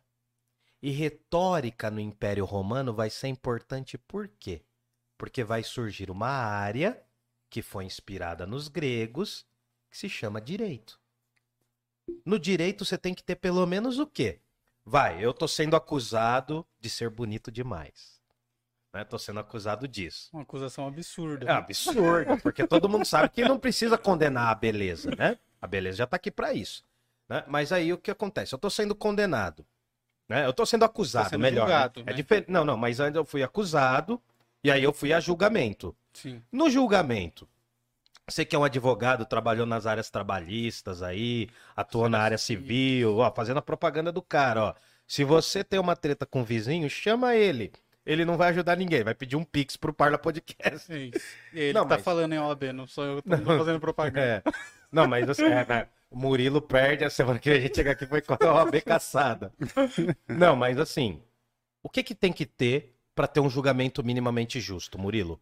Ah, o contraditório. O contraditório. Não, mas explica, tem que ter o advogado. É. Todos os filmes de direito têm isso. Você Conta aí. precisa ter a pessoa que acusa, você precisa dar os direitos da pessoa se defender de todas as acusações que são feitas. O princípio básico do direito é que Princípio todo do direito. mundo merece a defesa. Sim, e todo mundo é inocente até que se prove o contrário. É. Até porque nos dias de hoje a gente tem visto a política. né? Não estou falando de um político agora, mas a gente tem visto a política provar o contrário disso. Muito ao Que contrário. todo mundo é culpado até que se prove que é inocente, mas enfim. Esses dias uma, uma- esses dias uma grande professora minha de direito civil, ela publicou falando assim, como que eu, que eu vou ensinar direito civil amanhã com essas notícias que a gente tem, cara? Sim. Porque, Sim. Né, principalmente na época do, do processo do Lula lá, ela falou, meu, como Sim. que eu ensino processo civil com o Sérgio Moro fazendo as coisas que ele faz? É, não, mas não é. Aí a gente E não vai- é. defendendo o Lula, não, mas, mas mas o é- Sérgio Moro atropelou o processo mesmo. Não, mas a galera, a galera tá muito esguelada. A galera não tá sabendo ser cética hoje em dia. Eu vou chegar lá, mas vamos, vamos andar. Mas é isso, Então é o tá. contraditório. Tem que ter o defesa. contraditório, tem que ter o advogado de defesa e o de acusação, né? Tem naqueles filmes norte-americanos, tá todo mundo Que tem o martelinho do compondo o juiz. júri popular. No Brasil não tem martelinho, sei né? que não fica, fica a informação, não Daí eles, existe. não, daí eles fazem aquele negócio de jurar sobre a Bíblia, né? Aquelas coisas que norte-americano adora. Mas isso também tem, não tem de você né? jurar a Bíblia. Cara, eu acho que no STF já teve recentemente um, um negócio assim. Não, é ridículo, né? Isso prova que a gente não vive no Estado laico. Nada Exatamente. contra as religiões. Mas Inclusive- lugar de religião é nos templos, né? Inclusive no dinheiro tá escrito Deus seja louvado. É, né, no daí- STF tem o crucifixo acima então. de todos os 11 ministros. É, então. É, Né? mo- Mostra que. Não, mostra que o Brasil ainda é uma roça de cinco séculos. Mas enfim. E aí, o que que acontece? Então, esse ceticismo acadêmico, o Carneades, você lembra o nome do cara, né? Ainda. Ai, ah, é difícil o Não, nome do cara. Ele prova que é possível criar dois discursos diferentes sobre uma mesma coisa. Então, ele vai querer dizer dois, duas coisas importantes. Primeiro, que a capacidade filosófica de argumentar pode ser elevada a um nível muito pica, muito bom, em que o cara consegue fazer uma defesa e uma acusação. E segundo, se você perceber bem, se eu posso defender e acusar, você tinha brincado que ele era bipolar, né? Uhum. É da hora isso, né? Parece que ele é meio esquizofrênico ou ambíguo. Mas na verdade não é isso. Esse movimento lançou as bases para fortalecer o direito. Porque o direito é a capacidade de você investigar um determinado caso, ir a fundo e tentar trazer as provas, né? Aí se a pessoa se vende por alguma coisa, por um lado ou por outro, eu não sei. Mas o direito basicamente é o exercício da lei sobre a natureza. Sim. Porque a natureza humana é limitada. Antes as pessoas se matavam pra caramba, né? Porque a galera acha, por exemplo, que é lei, ah, que é interessante assim, ah, a pessoa roubou, tem que perder um braço, tem que perder a mão, sabe? Esse direito é um direito extremamente Arcaico. arcaico. vem lá do Código de Hammurabi. Exatamente. Lá da Bíblia, Olho lá. por olho, dente por Olho dente. por olho, dente por dente. era- a lei era- de talião. Era um negócio assim, é, absurdo de injusto. Porque se você matou o irmão de alguém, essa pessoa não, não tinha que te matar, ela matava o teu irmão. Não, mas então, mas é, então, mas é, mas, mas essa, não, mas Não, mas essa é uma noção. Não, mas essa é uma noção de direito da vendetta. Né? Já ouviu falar da vendetta, que é vingança em italiano? Uhum. Por exemplo, lá no Poderoso No Chefão. Poderoso Chefão É aquilo. Quando, quando não há. Isso, isso agora, agora eu vou falar pensando no Brasil atual. No Brasil atual, assim, dos últimos 20, 30 anos. Mas enfim, quando não há uma lei que seja válida para toda a população, não há uma noção de Estado, vira o que a gente é. Vira o que a gente é. É a lei do mais forte. Quem que é dono da verdade? O mais forte, o mais violento? A milícia? A polícia? O Estado? Hã? Então, se você não tem uma lei que regule os cidadãos e cidadãs, você tem a barbárie. Você tem um ceticismo que não é esse ceticismo, e já que ninguém rege, cada um faz o que quer da vida. né? Só que é justamente isso que o Brasil perdeu, porque o Brasil nunca teve, mas ele perdeu mais ainda. Ele perdeu um senso de comunidade. E eu não tô querendo ser o cara, o tiozinho chato, ai, ninguém mais respeita as leis. Não é isso. Eu não sou o cara. Eu não sou o cara conservador, por incrível que pareça. Hã? Sou anarquista. Não, não, não, não. Eu, eu, Vai. eu. Não, eu sou um Foi anarquista. cobrado Não, ao não. vivo. Nossa, foi uma cobrança aqui. Nossa senhora. Me senti assim, até brochei. Não, é, não, mas assim, eu, eu, eu me filio. Não, eu tô, fa- tô falando agora. Não, eu me filio. Não, mas eu tô querendo explicar assim pra vida, cara. Não, é que ela chegou no veneno. Ela tá com raiva de mim. Não, mas ela tá com razão. Ela tá com razão. Você quer vir aqui, Anjos, falar? Vocês querem, vocês querem ter uma conversa? A gente DR, sai aqui. DR ao vivo. Pessoal, voltamos em 10 minutos aí. É, não, é DR ao vivo. Foi, ô, cobrança, tipo, sabe assim? É, você não me dá atenção. Foi umas coisas assim. Não, mas o que que acontece? Eu me considero um anarquista com alguns vínculos insurrecionais ou insurre- Nossa, eu insurrecionistas. nunca ouvi falar essa palavra. Que é o anarquista que, que acredita que o Estado não o representa, né? que nenhuma lei o representa, mas não quer dizer que é uma desordem. Por exemplo, eu vou dar um exemplo. Nossa, eu vou me queimar muito aqui, mas eu vou falar. Por exemplo, eu não acho que dano contra a propriedade numa manifestação é um dano. Logo, eu me vincularia, por exemplo, aos movimentos black blocs, às táticas black blocs. Porque eu não acho, por exemplo, que quebrar uma vidraça de banco é crime. Eu acho crime a quantidade de Taxa juros que a gente paga. Mas isso é uma visão minha e eu acho que é- eu posso falar, não tenho nenhum problema em falar isso, mas eu só posso expor isso quando eu for falar de anarquismo.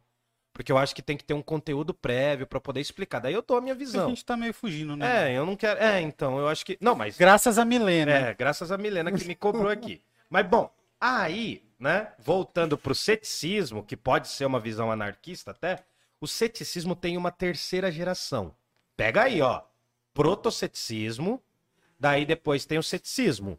E dentro do ceticismo tem o ceticismo acadêmico, ah, vai ter também o ceticismo dogmático, já vou explicar por quê. E por fim, eu vou chegar, eu vou falar do último para depois falar do segundo. Tem o ceticismo pirrônico, que vem do pirro. Só que é um filósofo resgatando a filosofia do pirro, que é o sexto empírico. Uou, vai dar trabalho, vai dar trabalho, eu tô te falando, eu tô te falando, né? O que que acontece? É que teve um filósofo, que é esse sexto empírico, que meio que reuniu as reflexões dos outros caras. Hum, Diga, amor, diga. hum. Deu uma hora? Beleza. Ah, esse filósofo, o, o sexto empírico, ele vai reunir essas filosofias e ele vai dar uma base para a gente entender o que é o ceticismo. E aí ele vai falar o seguinte: olha, tem três formas de você ser cético. Porque cético é ser investigador. Não é não acreditar em nada. Por quê? O cético dogmático é o cético que acredita que ao investigar você pode encontrar uma verdade. Então você ah, encontra um dogma. E não é o dogma religioso ainda. Que Dogma é uma Tá. verdade que você não explica dentro da religião. Mas é antes disso. O ceticismo dogmático é o ceticismo que você chega a uma verdade. Por exemplo, Aristóteles. Aristóteles, na visão dos céticos, é um cético dogmático. Porque ele não acredita no mundo das ideias do Platão, mas ele acredita que aqui a gente consegue adquirir conhecimento no mundo sensível. É, mano, o raciocínio. Hoje é uma das primeiras aulas que eu posso dizer assim que é pra queimar a mufa. É, mano, queimar porque o cérebro. Tô entendendo bem É. pouco. Tá, você quer que eu volte? Eu volto, mano. Não, o- qual que é a, a pira principal do, dos céticos, então? É a investigação. É investigação, então. Vai, vai, vai, fala. Tá, desculpa. então eles são uma espécie de conservadores mesmo. Não, não, não, Não. cheguei ainda nos conservadores. Por quê? Não, não, eu só, só tô fazendo analogia na minha cabeça Sim, sim. De, de, de leigo. O cético, ele pode se vincular a uma verdade. Tá. Ele pode acreditar numa verdade. O cético dogmático vai falar assim: não, ó, se a gente filosofar, a gente consegue chegar a um conceito de verdade. Me lembra muito, cara, o próprio método científico das coisas. Sim. O, o cientista, a, a Milena e a Bea, que são duas engenheiras, elas são céticas dogmáticas. Elas acreditam nos produtos lá que elas chegam no laboratório. Por exemplo, rodamina, para Milena, o, o que, que você investiga? Não sei, a, a Bea faz alguma pesquisa nessa área? Ou- Bea, o que, que você pesquisa? A Beatriz desenvolve produtos para Não, deixa ela mercado. falar, maluco. Bea. Mansplaining! Não, não, não, não ouvi. Fala, Bea. Desenvolvimento de alimentos. Tem algum produto? Eu sei que tem um produto nas bolachas recheadas, que tem um nome que você já falou. Gordura. Não, é um outro nome. Não tem um produto específico? Não, mas ele tem um nome, não tem um nome feio. Glucamino, não tem. O que o Paulo te perguntou aquela vez? Xiii. Goma Xantana? Ah, não sei, ah, eu não sei, enfim. Vamos trazer um exemplo É, mais vamos, pra supor, galera é, vamos entender, supor que ela. É, não, eu só tô querendo que ela fale, só isso. Né? Aqui. Mas o que que acontece? Ah, quando um cientista entra no laboratório, ele pode até ser um religioso, velho. Mas se ele suspender a fé dele e for lá pesquisar, ele vai ter um dogma ali da ciência, entendeu? Por quê? O cientista ele chega, ele acredita que existe a verdade. Ele acredita que existe uma verdade, uma hipótese que vai chegar a uma dedução, que vai chegar a uma teoria. Não, perdão. Uma dedução que chega numa hipótese que chega numa teoria. Então, o cético dogmático, ele pode acreditar numa verdade. O cético acadêmico vai falar que não existe verdade. Por quê? Porque não há uma forma de dizer verdade. Não existe verdade. Para um cético acadêmico, vinculado à filosofia do Platão lá, pode não existir uma verdade. Simples assim. Se eu falar que isso aqui é um papel pra um cético acadêmico, ele vai falar que Não, não é tão simples assim. Não é, não é falar, não é de uma coisa assim, porque o, o que a gente está falando é no campo da- da- das questões teóricas, Hum. porque existe uma prática do ceticismo Seria da no vida campo da, prática. da pesquisa, do No campo da estudo. pesquisa, é, É, porque tem coisa que é, isso aqui é um copo e é um copo, e aí beleza. entendeu? Aí Porque beleza. senão você cai numa coisa chamada relativismo, nada mais existe, É. mano. Nada mais faz sentido. Aí você então jogou vou tudo pro vento. É, então eu vou ficar parado no chão, vegetando, até eu virar um galho, entendeu? Se nada é real. Então o que, que eu quero que você entenda? É possível, porque qual que é a noção de cético que a gente tem? É uma pessoa que não acredita em que não nada. acredita em nada. Mas o cético dogmático é um cético que fala, não existe uma verdade. O cético acadêmico fala, não, não existe verdade. E aí chega A um... diferença é que eles estão, ah, do cético, do- ele acredita na verdade e ele tá buscando conhecê-la. Sim, E ele vai estudando, estudando até conhecê-la. Isso, e aí entra a terceira via, que é o ceticismo pirrônico.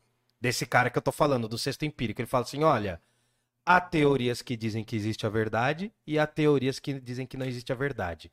Eu não me sinto confortável com nenhuma das duas e eu continuo investigando. Você entendeu? Será que é daí que vem Ah. pirraça? Não, não é, não é. Mas cabe. Se você falar que é, todo mundo abraça. Sim, sim. Não, é. Não, mas... Não, mas olha, porque assim, o Platão, voltando lá pro Platão, o Platão vai falar assim: essa realidade aqui não é a realidade original. É uma cópia. A realidade aqui não é a perfeita. Aham. Nossa, casou, né? Falar não é original, né? Tipo, isso aqui não é, Não é original. isso aqui não é uma original, é uma cópia. Não, não é uma cópia nesse sentido. Mas o que acontece? Essa realidade aqui, nós já pensou se acontecesse comigo o que aconteceu com o Cristiano Ronaldo, assim? Do refrigerante lá que ele tirou. Imagina, você consegue despencar Nossa toda Brasil Senhora. Quirim. Caiu Nossa. 2,50 a ação da Desembarque. Não, mas o que que acontece? Vamos lá, eu sei que é difícil, velho. Filosofia também não é, não é só florzinha, tá ligado? A galera quer. Porque tem muita gente que acha, não, beleza, filosofia não serve pra nada tal. Não serve. Mas que dá um nó na cabeça, dá. Por quê? Claro que serve. De um lado. Não, eu sei que serve. É o que tá me mantendo vivo hoje. Ah, de um lado, há o cético que fala, não, a gente consegue estabelecer uma verdade. Do outro lado, há um cético que fala, não, não há uma verdade. E há uma terceira via, e é aí que entra o ceticismo pra valer. Que é o cara que fala, mano, eu não posso garantir que há uma verdade e que não há nenhuma verdade. Então eu vou fazer o quê? Eu vou continuar investigando até chegar no meu rolê. O que, que ele faz? Suspende o juízo. Vou dar um exemplo. Há uma linha de pessoas que estão seguindo para 2022 a linha do Bolsonaro. Há uma linha de pessoas que estão seguindo para 2022 a linha do Lula. E há uma terceira via, que não é a terceira via de um outro político, Ciro, ou Amoedo, qual que tem mais também? Danilo Gentili. Ah, tem um monte, né? Tem até. João Dória. João Dória, enfim. E há uma terceira linha, vamos brincar que há uma. Vamos supor que chegou no, na. Chegou no segundo turno. Deu esses dois caras aí pro segundo turno. Vamos só supor, né? Enfim, não, não queria entrar nisso, mas vamos lá. É, há uma terceira via de pessoas que vão falar: não, eu não me sinto acolhido pelas linhas gerais do Lula, do lulopetismo, e não me sinto acolhido pelas linhas gerais do bolsonarismo. Eu sou um cético. Eu não preciso me posicionar diante de tudo. Uhum. É aí que surge a figura do isentão. Não, não, não. em cima do muro. Do murão. Não, não, não. Há uma técnica do ceticismo que é chamada suspensão do juízo. Quando eu não considero que há uma teoria positiva para determinada coisa, nem uma teoria negativa para outra, para essa mesma coisa, eu suspendo o meu juízo. É o equivalente a você falar assim, pô, essa lata aqui, ela é verde ou azul? E aí eu não, não, não Olha, tenho a resposta é indeterminado, certa. né? não chego a uma resposta, eu suspendo o meu juízo. Eu ensinava assim pra molecada, quer ver? Deu frio? Tem um Eu ensinava assim pra molecada, eu falava o que acontece assim, ó. Vamos supor que você tem que levar o boletim pra sua casa. Hum, E você é um péssimo aluno. hum. E aí você não quer levar o boletim pra casa. Eu ensinava da pior forma, claro. Só que daí você acaba levando e a sua mãe fala assim: Você não tirou 10 nessa matéria? Olha, você pode falar assim: suspendo o meu juízo. Por quê? Porque o fato de não ter tirado 10 quer dizer duas coisas. Primeira, a que você não tirou 10. Segundo, que você não tirou outra nota, mas o que importa? Você pode suspender o seu juízo diante da nota. Fala, não quero dar opinião sobre a minha nota. É, é- bem escroto, mas é uma forma da. Não. É uma, é uma coisa bem escrota. Não, ensinava assim, só que daí eu cobrava o 10, é óbvio.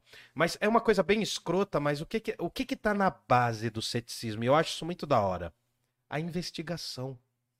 Não é a verdade. Você pode ser um cético que encontra a verdade, um cético que não encontra a verdade, porque nada é verdadeiro, e você pode ser um cético que prefira a terceira via da investigação. Eu não quero determinar o voto de ninguém aqui, tá? Quando eu falei dessas brincadeiras de eleição. Porque tudo que a gente fala hoje vai pra internet, se tirado de contexto, mano, fica uma bosta, entendeu? Uhum. Ainda mais a internet é o ambiente pra isso. Então eu quero que vocês entendam a linha de raciocínio. Por quê? Se a gente for pensar no Sócrates, isso não tem um pouco a ver com o só sei Que nada, que nada sei. sei? É a suspensão do juízo. Não é a suspensão de juízo. Por quê? O só sei que nada sei não quer dizer que você não saiba de nada. Quer dizer que você saiba de uma coisa. Ah, tá. que você não Real. sabe de tudo. Porque só sei que nada sei não quer dizer que não saiba de nada. Porque você sabe uma coisa, que nada sabe. Então, se você sabe que nada sabe, Logo você sabe de alguma coisa. você sabe de alguma coisa. Então, você não desconhece tudo. Você conhece uma coisa, Uhum. que você não sabe tudo. É, cara, filosofia. A parte legal da filosofia é isso. É que dá esse nó, aí você fala assim, mas peraí. Os primeiros diálogos do Platão, ele usava a figura do, Aristó... do, do Sócrates, perdão. E aí o que acontece? Eles iam investigar o que, que é a verdade, o que, que é a justiça. O final do diálogo ninguém resolvia. O diálogo do Platão terminava sem resolução. O Sócrates falando lá, descendo a letra na galera, ninguém entendendo nada, aquela treta maluca. E aí eram os diálogos aporéticos. Por quê? Vem de aporo. Poros é uma coisa que atravessa. A nossa pele é constituída de poros. Poros. Uhum. É por aqui que sai o suor, por aqui que saem os pelos. Poros é passagem em grego. Porta significa poros. Hum. Agora, se eu coloco o prefixo a, não é mais passagem. É uma coisa que eu não passo. Então, geralmente os diálogos do Platão tinham uma treta, eles botavam um tema lá, na, na batalha de rima. Ô, vamos falar então da beleza. Daí cada um falava, dava uma posição da beleza, beleza é tal mina, beleza é esse conceito, tal, blá blá blá. Só que ninguém resolvia. Terminava a batalha de rima sem campeão. E então era um diálogo aporético. Por quê? Eu tentava atravessar a porta do problema, só que a porta estava fechada. Aporético, não dá passagem. Não dá para atravessar. Ao menos que você tenha o teletransporte, mas não é o caso. Então aí o que que acontece?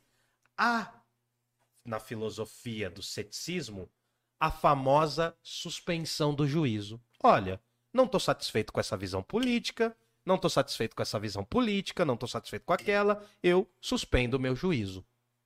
Isso é muito engraçado para a gente entender a questão do voto no Brasil. As pessoas falam assim, é, país de merda, a gente é obrigado a votar. Não, você não é obrigado a votar. Você pode chegar lá no dia e falar, não, eu não quero votar em ninguém. Ninguém no Brasil é obrigado. O voto não é obrigatório no sentido que a galera acha que é obrigatório. Uhum. A galera é muito ingênua, né? Qualquer um que fale assim, "Ai, a gente é obrigado a votar. Não, que você não é. Você pode chegar lá, justificar, falar, ó, não vou. Você pode suspender o seu juízo. Você pode tanto votar branco, na- eu- não vamos explicar isso agora, mas você pode anular, você pode votar em branco, e você pode simplesmente chegar lá e justificar, eu não votei. Isso não é um voto. Porque você não vai ser computado, computado na totalidade dos votos. Uhum. Então, o que, que adianta, mano? A galera fala assim, ai, no Brasil a gente é obrigado a votar. Você não é obrigado a votar. Você só é obrigado a ir lá. Você é obrigado a ir. E nem isso. Você não é obrigado. Se você não Fazer pelo for. aplica- se você não- aplicativo. Não, agora tá uma teta, né? Mas você não precisa nem ir. Mas você vai não uma. Não, você paga uma. Ah, é uma multa de 4 reais. Se Mas o cara. cabeça, É, velho. não, eu não vou, eu não faço. Se eu vou lá, ou eu voto, ou eu anulo meu voto. Ou eu justifico. Que é um compromisso mínimo na democracia representativa do Brasil. Só que a galera não entende. Simples assim. Entendeu? É um exemplo muito claro de entender o que é ser cético. Ninguém tá te obrigando a votar. Muito pelo contrário. Fechou? Entendeu? Fechou, fechou. Tá tudo bem aí? A galera do chat morreu? Como é não, que tá? a galera tá falando aqui. Manda Tá aí, tem bombando alguma o pergunta chat? aí? O... Vamos ver. Peraí, deixa eu jogar a can aqui. Boa, gordinho. Joga Tá aí, vai bem, lá, né? vai lá, vai lá. O Camares aproveitar agora pra tirar a barriga da miséria. O, o Ed Galileu escreveu aqui, ó. Aprendi com Sheldon, do Big Bang Theory, Shelton. que a verdade é algo binário. Não existe meia verdade e nem a verdade de cada um. É. Posso dar um exemplo nisso aí? Pode? Pergunta mais uma aí que eu tô comendo, vai lá. Vamos lá, vamos lá. Então, Manda oi aí, gente. É, dá um a, salve. aí, Maria, a Maria de Fátima Coelho mandou um boa noite. Boa noite. Boa. Aí o Samuca falou que o, o academicismo atual é a morte do intelectual. Com certeza. Aí o Samuca mandou aqui também. O Marreco de Maringá, além de entreguista, acho que é entreguista, ferrou com os profs de direito.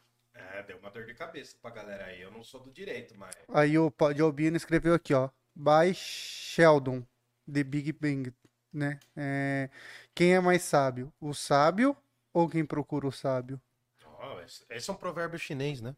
Aí é um somos chinês, obrigados a respirar, nos alimentar e expelir os, de- os dejetos. Do resto, tudo pode ser desnecessário. É, não, mas Do aí. Albino também. É, não, mas aí você tá falando de uma questão aí que é o fatalismo, é uma outra visão filosófica também. Também é possível. Mas o que que é legal, cara? Eu vou dar um exemplo. Ai, me fugiu agora, cara, acredita?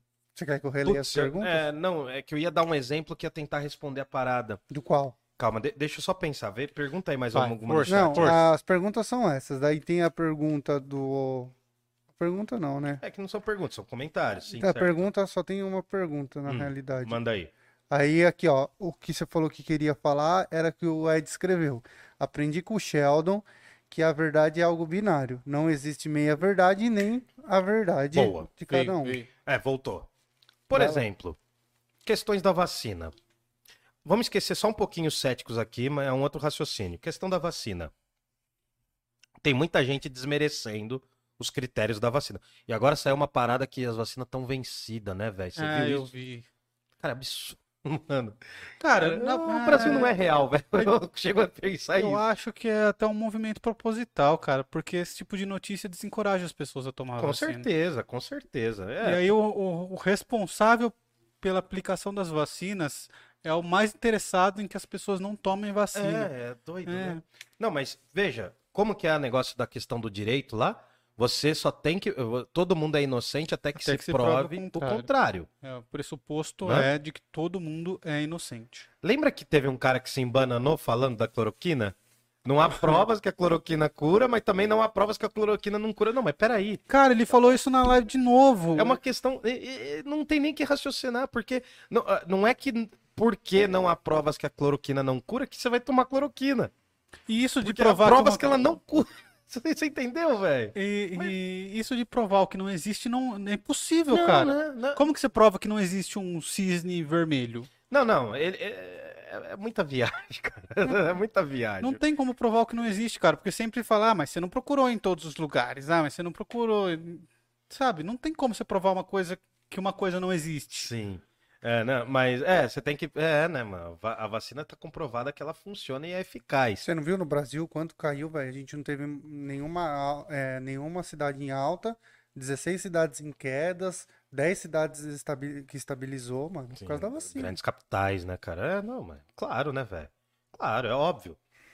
Desde pequeno a gente tomava vacina, mano. É... Enfim. Não, Inclusive, mas- recomendo a entrevista do Mandetta no Flow, mano. Ele falou bastante coisa legal lá É sobre mesmo? vacina. Uhum. É, É, cara, eu tenho umas críticas a ele, mas eu acho que ele foi mais coerente agora, tá mais coerente. Qual assim. crítico? Porque ele foi um dos caras que votou, né, contra a questão do SUS, né? De Não. privatizar o SUS? Não, ele até Não, explicou a sobre favor, isso. é, ele É. falou sobre isso. É, ele falou, ele falou que não era exatamente privatizar o SUS, ele falou que era fazer uma galera que tem grana, quando usasse o SUS, que pagasse. Porque existe realmente, cara, um problema de convênios, que a, a parte que tem gastos fortes mesmo dos convênios, eles passam pro SUS fazer. Sim, e aí depois eles, eles recebem a pessoa e tal, e ah, o Estado paga o convênio de duas vezes, sabe? É, né, cara? E, e também é meio doido isso, né? Porque a galera fala, defendo o SUS. Beleza, mano, eu defendo, mas eu quero a melhoria do SUS, né? Não é uma defesa ingênua, porque muita gente que tá falando defende o SUS não utiliza. É. Então eu acho que é importante a gente falar que a gente defende o SUS, mas porque a gente quer uma melhoria, não quer hospital de campanha, quer hospitais pra valer, mas Nossa, a enfim. última vez que eu fui no É. SUS, meu amigo, é um teste de paciência. Não, é. Não, mas ainda aqui nessa cidade não é tão ruim, cara. Tem lugar que é muito exatamente. ruim, cara. Mas, cara, eu fiquei quatro horas pra ser atendido. Ah, eu sei. não é era nem pra mim, né? É, cara? mano, Eu não é muito diferente não, velho. Na moral, vai numa Unimed numa segunda-feira, um monte de nego querendo pegar testado lá, velho. Você não fica menos de duas, três horas lá também, não. É, eu mudei Cara, de eu dava convênio. aula de segunda, Fala cara. sério, eu sou banco, meio qualquer um, mano. E o podcast cai mais ainda agora que a gente tá tocando um pau nos caras. Então, Foda-se, beleza, mano. vambora. A gente tá aqui pra tretar, é. A gente, tá, a gente é cético, a gente tá Fale mal do seu convênio aqui. Fale mal do seu convênio. Fala quanto você paga de convênio aí, quem tem mais de 50 anos. Tá ferrado, velho. Tá fudido. Paga Se você não vida, paga mano. de novo, você tá Não, e ferrado. daí, e daí quando você vira dos 59 pro 60, nossa, bicho, o bagulho triplica, parece. É osso, cara. Sabe Mas eu acho que eu, quanto é a porcentagem do meu convênio, mano? Eu tá não- em 7%. eu não faço ideia, Falando. mano. Eu acho que eu vou morrer antes, então tô, tô de boa. Né? Vamos lá. Voltando, então. O cético traz pra filosofia. Nossa, gritei, foi mal. Me senti o Toninho do Diabo agora. O cético traz pra filosofia a noção de epoqué. Epoqué. epoqué, que é a suspensão do juízo. Quando eu não tenho uma resposta que me acolha e quando eu não tenho uma definição sobre os termos, né, sobre duas visões, eu suspendo o meu juízo. Prefiro não emitir o juízo e não tem problema. Não tem problema, quer dizer que em algum momento você pode chegar a uma investigação, falar, não, agora eu resolvi, agora eu decido. Mas até o princípio eu não tinha essa definição, então eu não decido. Tudo bem? E aí a gente entra na função prática do ceticismo, que é a esquepsis, é a investigação. E aí a gente vai entender, opa, deixa eu jogar aqui. Olha o que eu faço com esse. Deixa eu ver se tá certo. Olha o que eu faço com conhecimento. Tchau. E é por isso que nós chamamos eles de teimosos, né? Porque eles ficam É eles, teimando. é, eles são teimosos porque eles não entram na briga. Não é um teimoso que entra na briga.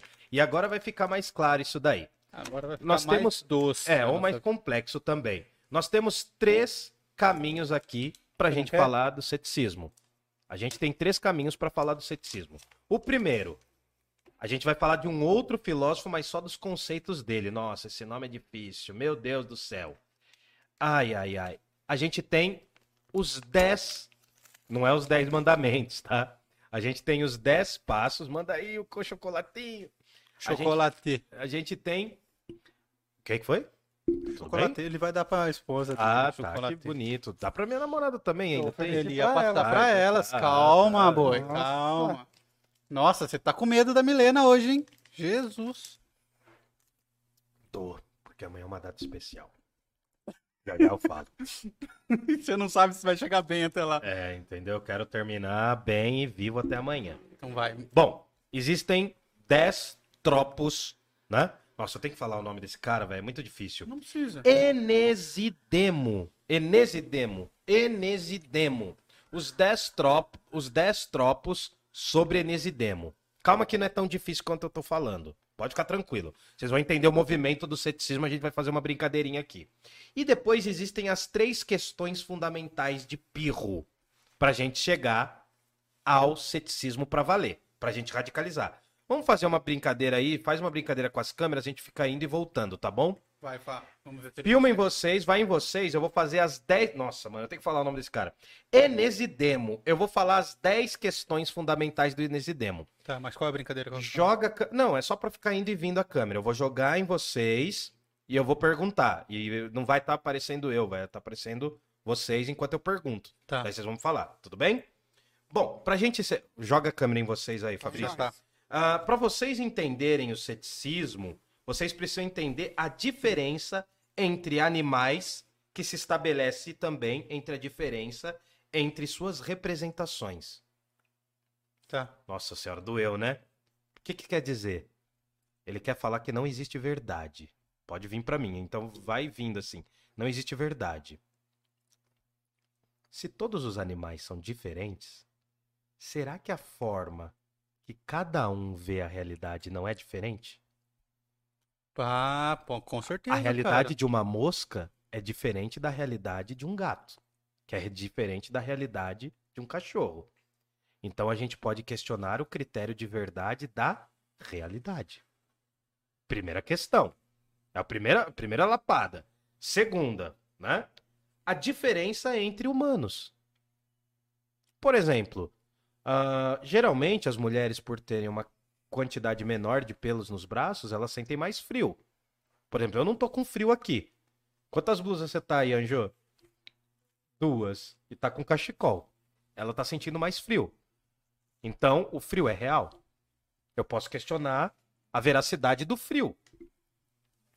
Uhum. O chocolate é gostoso, que vocês estão mastigando aí, isso é bom, mas você entendeu? Se eu posso questionar a veracidade do frio, os caras comendo.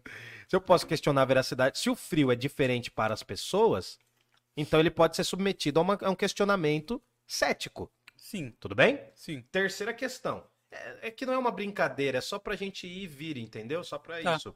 A diferença entre sensações, agora propriamente dito. Cara, Ah, isso muda também. eu sou calorento. Eu sou calorento. Tipo, eu não consigo dormir com camiseta, velho. Nem no Sou- frio. eu sou calorento. cara. Então você é friorento. Então a gente já tem uma diferença. Então, o critério de verdade. Friorento, crime ensorarado. Então, não, mas é, enfim, se, se é diferente, se a sensação, se as sensações se manifestam de forma diferente pra gente, pô, tem gente, cara, essa semana passada eu cuidei do meu sobrinho. Hum. Semana passada eu cuidei do meu Eu sobrinho, né? No shopping com É, eu levei ele no shopping lá pra jogar videogame, porque, mano, não dá pra cuidar de criança, velho. Criança ganha de você, mano. A criança não cansa. Tipo, o moleque ficou vendo o Homem-Aranha lá, os caramba quatro, depois não viu mais, enfim. É outro rolê, cara. A criança tá em outra vibe. Eu falei, vamos jogar, vamos levar no videogame, mano, que solta ele ali, ele joga as garras dele lá. E aí o que acontece, cara? Eu tava explicando pra ele por que que eu gostava de giló. Hum. E ele não gostava de giló. As sensações são totalmente diferentes. Aí eu expliquei pra ele, expliquei com essas palavras. Eu falei assim, ó, quando a gente é pequeno, o nosso paladar, a sensação que a gente tem na boca é diferente. Gosta do doce. O gosto, a capacidade do gosto, as papilas degustativas, gustativas que estão aqui, elas percebem diferente os gostos. Então a sensação, por exemplo, daí eu, eu expliquei, olha, por exemplo, por que, que os adultos gostam de cerveja ser amargo? Porque o paladar do adulto é diferente do da criança. O Muda. iscão. O escão, né? Da nonão, enfim. Entendeu? Então a diferença de sensações faz com que a gente não considere que há uma verdade absoluta. Continuando, né? A diferença entre circunstâncias. O que seria assim? isso? Se eu tô numa condição e depois eu estou na outra, a verdade pode ser totalmente alterada. A gente Ah, pode isso- ter ligado à classe, né? Não, não, não. É, é mais simples do que classes, mas, por exemplo, assim, ó. É, se me colocar na praia meio-dia, é uma circunstância horrível pra mim. Não rola. Não dá. Não dá, não tem como. É uma circunstância desagradável pra mim. Aquela realidade tal como está colocada, pra mim não vai ser a minha verdade, digamos assim. Uhum. Porque aquela realidade é uma realidade que me constrange. Então eu não. Se eu consigo fazer com que os seres humanos tenham sensações diferentes, tenham condições diferentes e que a realidade seja diferente para cada um, eu não posso estabelecer uma realidade. Pode existir várias. Aí depois a gente entra, né? Opa, deixa eu ver aqui. Nossa, cara, eu escrevi. A diferença entre as posições. Nossa, agora eu não estou entendendo a minha letra, velho. Ai, ai, ai. Ah, é, a diferença entre posição e intervalo. Olha, olha, intervalo, mano. É, não é nada sexual, relaxa. não é posição sexual, mas pode ser também, né? Tem gente que gosta de determinadas posições e tem gente que gosta de outras. Tem essa intervalo também. tem? Não, posição e intervalo. Vamos supor, você tinha 12 anos e você leu um livro. Hum. Passaram-se alguns anos, a sua posição como condição de vida. Você Ah, mudou de tá. posição. Você está em outra situação. Aí você lê esse livro de novo e fala: Nossa, esse livro é muito mais fantástico, ou é muito pior. Revolução dos bichos. É, pra mim. então, é, você lê, por exemplo, quando você tá no ensino fundamental, você é obrigado a ler um livro, você vai odiar. Aí você vai pro ensino médio, ou você termina a faculdade, você fala, não, tô lendo esse livro de novo, é fantástico. Entendeu? Eu, eu tô falando de 10 pontos que mostram, segundo os céticos, que não há uma verdade estabelecida. Se a verdade altera para cada um em todas essas coisas, ela vai mudando. Pra gente concluir, a diferença, nossa, a diferença das misturas. O que, que é isso? Tem gente que gosta de colocar muita pimenta na comida. Tô dando exemplos, tá?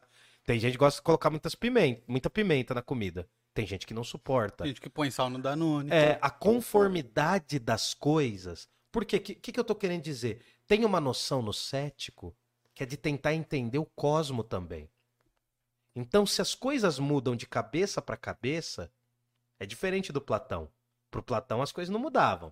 O que é justiça é justiça para todos. Mas se tem tantas diferenças no mundo, como eu posso dizer que existe uma realidade objetiva para todos? Sacou? Aí vem a diferença dos objetos simples e compostos. A diferença simples. né? Se você come um arroz feijão com ovo num dia e no outro dia você come sushi, você vai criar um critério de gosto. Só que se há a possibilidade de, das coisas serem diferentes e ter vários critérios, então não há uma verdade absoluta. Todos esses movimentos é para você questionar e para você pensar o seguinte: olha, o importante é a investigação sobre essas coisas e não as coisas. A diferença das, opa, a diferença das realidades das coisas com o sujeito. A forma como uma coisa te afeta não é a forma como me afeta. Eu sou albino, não sei nem se o Will Albino tá aí ainda. Mas, por exemplo, albinos têm intolerância à luz. Essa lu as luzes que estão aqui no. Como que chama? É ring? Como que chama? O ring. O ring. Não, não, mas. O. É o como LED. chama? É. Ah, Ah, tripé. Tem o tripé aqui com umas luzes. Essas luzes me incomodam pra caramba, assim. Não é que eu vou morrer e tal. Enfim. Mas Mas- vermelhinho. É uma luz que me incomoda. Só que não é uma luz que incomoda outras pessoas. Por exemplo, tem gente que faz bronzeamento artificial, né, velho? Cara, eu acho isso muito louco, velho. Porque eu não conseguiria ficar lá no negócio da, na, na- naquele George Former lá, humano, tá ligado? George Foreman. Era aquele negócio que tampa. Mano, George Foreman, mano. É o George Former, humano. Você fica lá gratinando. Não, gratinando não. O que, que é? Assando, Anjo? Assando. O George Former assa, né? George Grill, Former. ele é grill, né? Grill, É um se grill. quiser patrocinar a gente, vem aqui. Tá bom? Fotofobia, o de Albino falou que tá aqui. É, fotofobia. Nós albinos. ah, tem, tem um pouco a ver também, porque é por isso que nossos olhos tremem, mas não é só por isso. Né? A gente tem uma coisa chamada nistagmo. Pô, eu Que é o vi balanço que é dos olhos. problema na vista É, também, né? e quando... Não, com certeza, porque a gente tem toda uma sensibilidade, cara. É muita sensibilidade. E por que, que a gente tem fotossensibilidade ou fotointolerância, se dizia, né? Tem toda uma questão da pigmentação, então. A realidade. E, e já pensou, mano? Pensando com os céticos.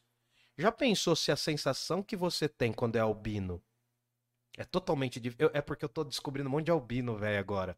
Você eu tá tô- na sua é, é tribo, meu né? clã, velho. Minha tribo, Qual mano. a porcentagem da população que é albina? Ah, cara, uma mina lá colocou, mano. Eu entrei no fórum de albinos, mano. Tá hora. Tá hora. A gente é X-Men, velho. Albino é X-Men, mano. A gente é o futuro. Ou o passado do bagulho. Mas aqui, eu entrei num fórum, parece que é um a cada. Cara, o Will, ele manja muito, porque ele é um ativista da parada e vai saber falar melhor. Mas acho que é um a cada 70. Eu, eu tenho uma dúvida. Ou é 75 mil ou 175 mil? 20 mil. Ah, então não é tão raro. Tem coisa muito mais rara. Um a cada 20 mil. É raro, sim. Ah, já é raro, Mas né, mano? você é o segundo albino que eu conheci, sabia? Então, é mesmo? Você conheceu outro? Conheci o irmão do Alan da Casona. Ah, é verdade. O é Hermeto verdade. Pascoal não vale. Não, era um amigo nosso mesmo. Estudou no Gandra? Putz, acho que ele estudou, cara. Puta, mano, estudou na mesma época que eu. Tinha dois albinos ao mesmo tempo. Cara, e outro dia, Qual era o mano. nome dele mesmo? É, eu não sei, a galera chamava ele de Luminoso. Era morava ali na Vila dele. Mafalda ali. É, o apelido dele, mano. Não, mas um- e teve um dia que eu fui jogar lixo, mano, na, na, na, na- era na rua. Rafael o nome. Ah, não, não, não conheço. Teve um dia que eu fui jogar lixo, tá ligado? Num- numa caçamba perto de casa. Não, não, não, não matei nenhum albino, velho. Não, não é isso. Eu fui jogar um lixo, mano, e, e atravessou um albino, cara. Do mesmo tempo. que- A gente atravessou no mesmo tempo, assim, tá ligado? E aí eu vi. O, o que eu saquei, mano, eu vi um cara olhando e ficou assim, absurdado. E falou: caralho, mano, a falha da matriz. Cara, mas foi muito engraçado, porque assim, eu cruzei com o cara, mano, e nós dois não nos cumprimentamos, passamos reto, mas, mas deu certinho, assim, na rua, tá ligado? A gente atravessou o caminho um do outro, e o cara que tava vendo ficou olhando, assim, tá ligado? Ele olhou mais pra aquilo ali do que pra bunda de uma mina, sabe? Um negócio assim. Ele ficou, caralho, mano, tem dois igual e passando, tá? E tipo, não trombou, não deu uma falha, numa, numa explosão. Mas enfim, mano, falando muita groselha aqui. Mas, cara, é mó da hora, mano. Mó, mó trupe dos albinos, velho. Mó turma, mano. Eu tô, eu tô me realizando, cara. Sabe o que, que eu vi? Eu achei muito foda. Eu acho que é o Will que tem. O Will tem tatuagem, mano. Eu Isso tenho não- mó cagaço de tatuagem, Por velho. quê? Porque, mano, medo de pele, velho. Quanta coisa eu já sofri com a Ah, pele. entendi, mano. Mas deixa aqui, depois a gente traz esse Pô, ia ficar muito bonito uma tatuagem em você, cara. Ah, eu tenho medo ainda, cara. Bom, aí tem as diferenças entre frequência do encontro entre a coisa e o sujeito que julga a coisa. Nossa, calma, repete, Calma, por favor. a Kevin. diferença de frequência, frequência do encontro entre a coisa e o sujeito que julga a coisa. Pode mudar pra, de pessoa para pessoa. Por Tá. exemplo, hoje eu tô comendo a pizzaria Giuseppe, Sim, né?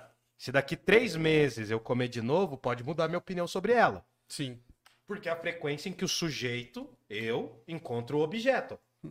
Encontrei.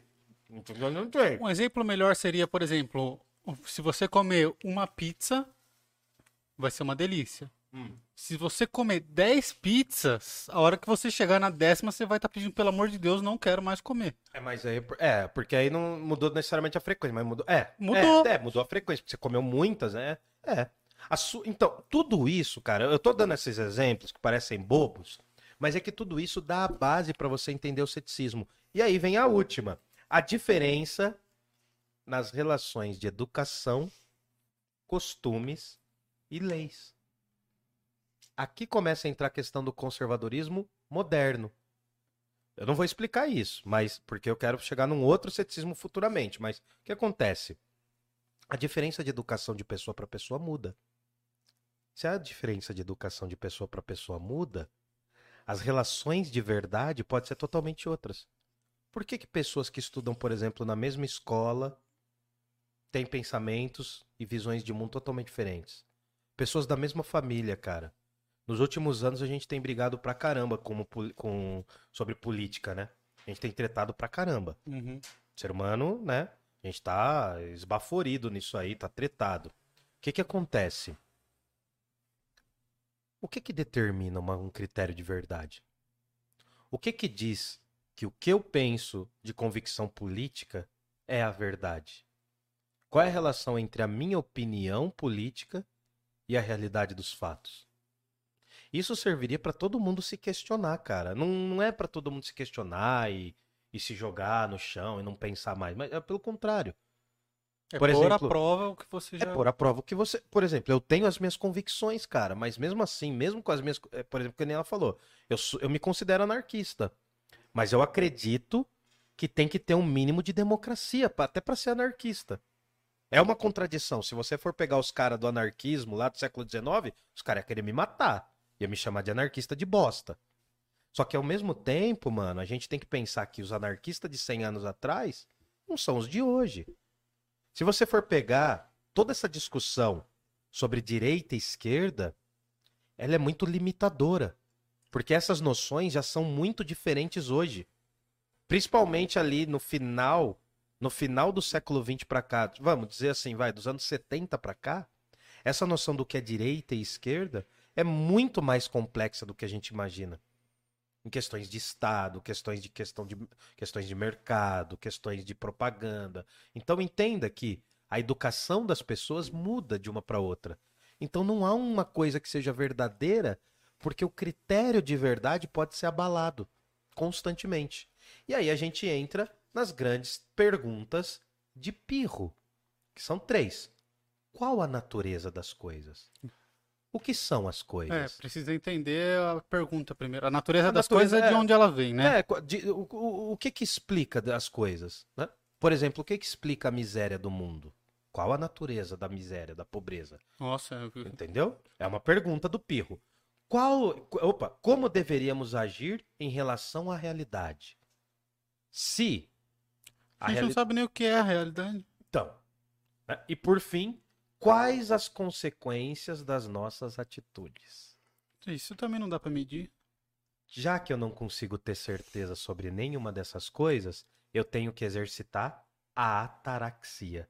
Não perturbar a minha alma diante de qualquer coisa. Se um cético chegasse hoje no Brasil e falasse, mano, vocês são muito trouxas, vocês estão muito emocionados com a política de vocês. A técnica é você fazer um caminho. Olha aqui que eu fiz, ó. Um liga pontinhos, ó. Um liga pontinhos. Um mapa mental. Há um caminho, dá, dá pra ver. Eu sei que não vai dar pra ver, mas eu não vou. Dá pra ver muito bem. Enfim, mas há um caminho para você ser cético. Qual é o caminho? O primeiro, você começa com uma palavra grega. Zétesis, que significa busca pela verdade.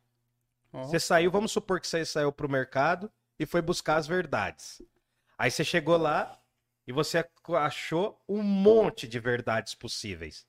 Tipo nas redes sociais, né? Tipo TikTok. Você vê umas coisas e você fala, não, não é verdade, aquilo é filtro. Você não fala assim? Né? Tinder, no Tinder.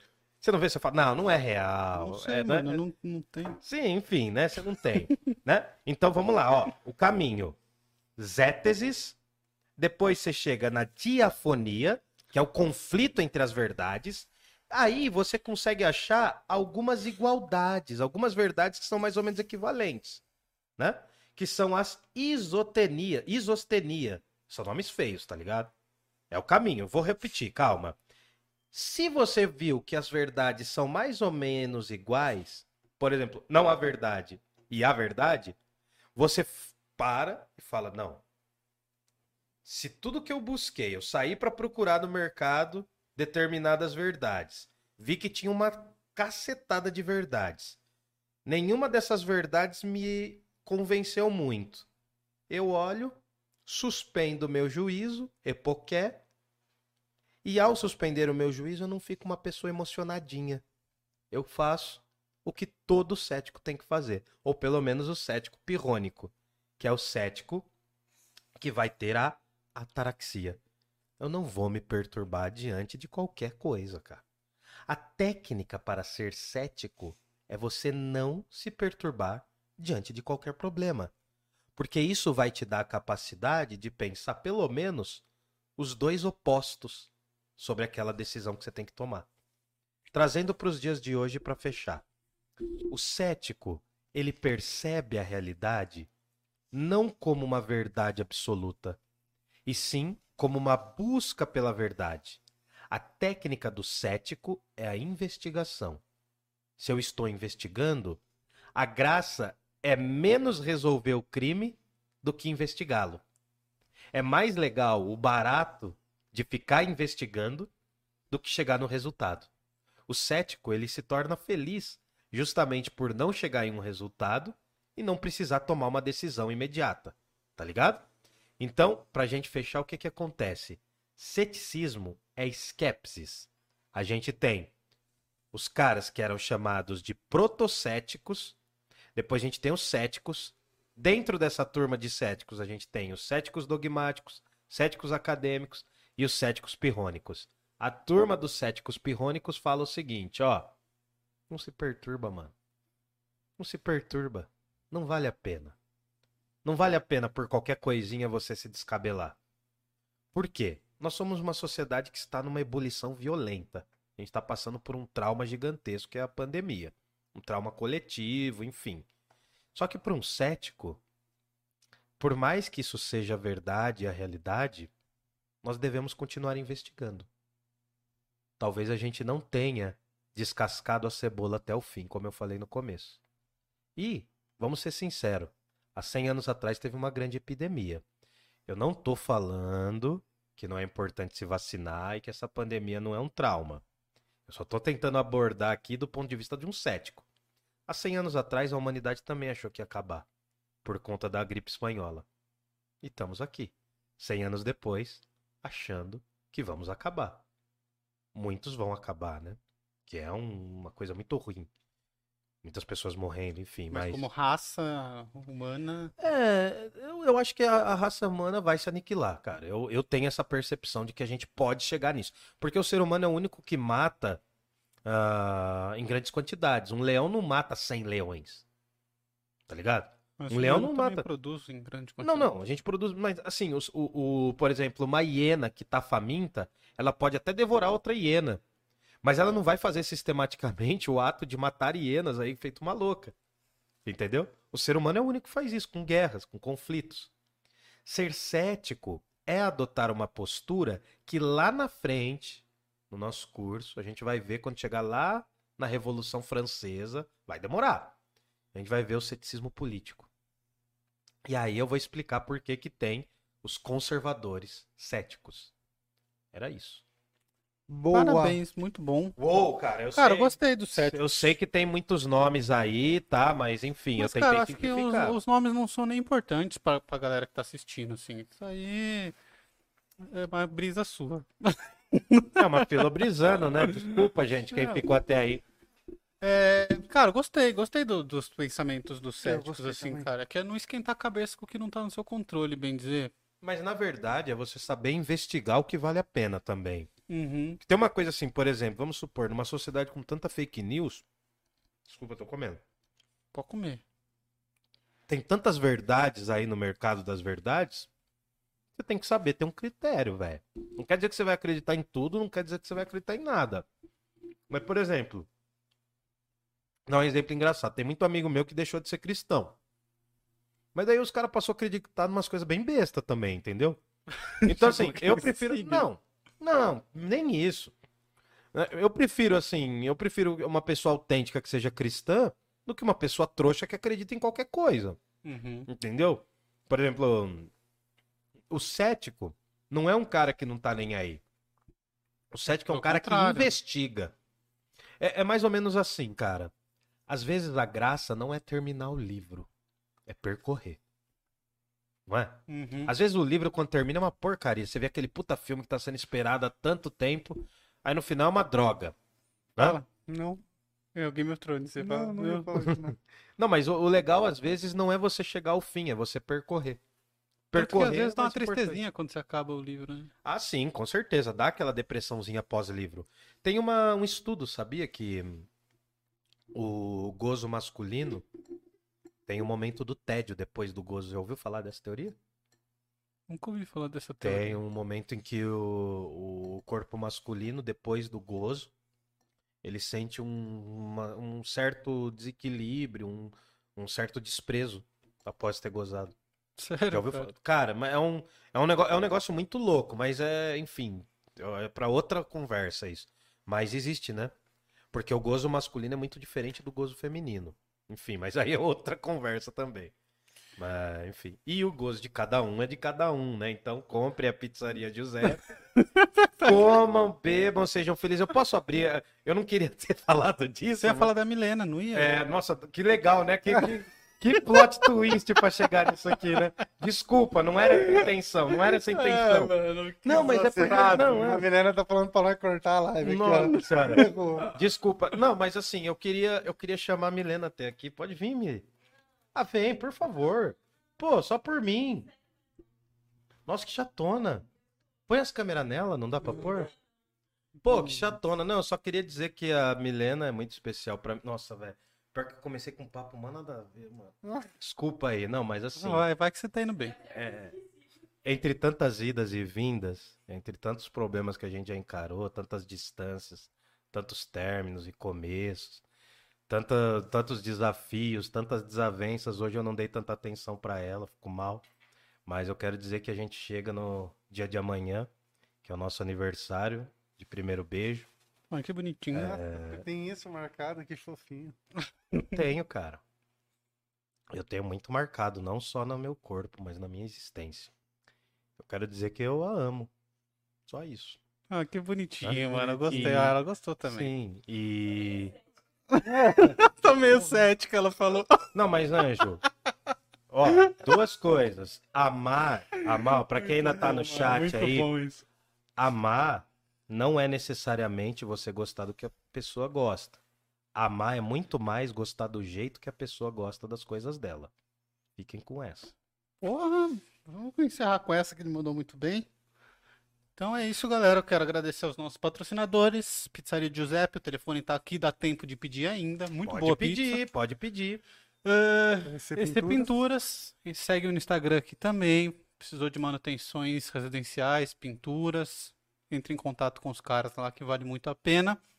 E a Move 8, se você é um artista e precisa de produtora, entra lá no site move8.com.br, que lá você vai ser atendido.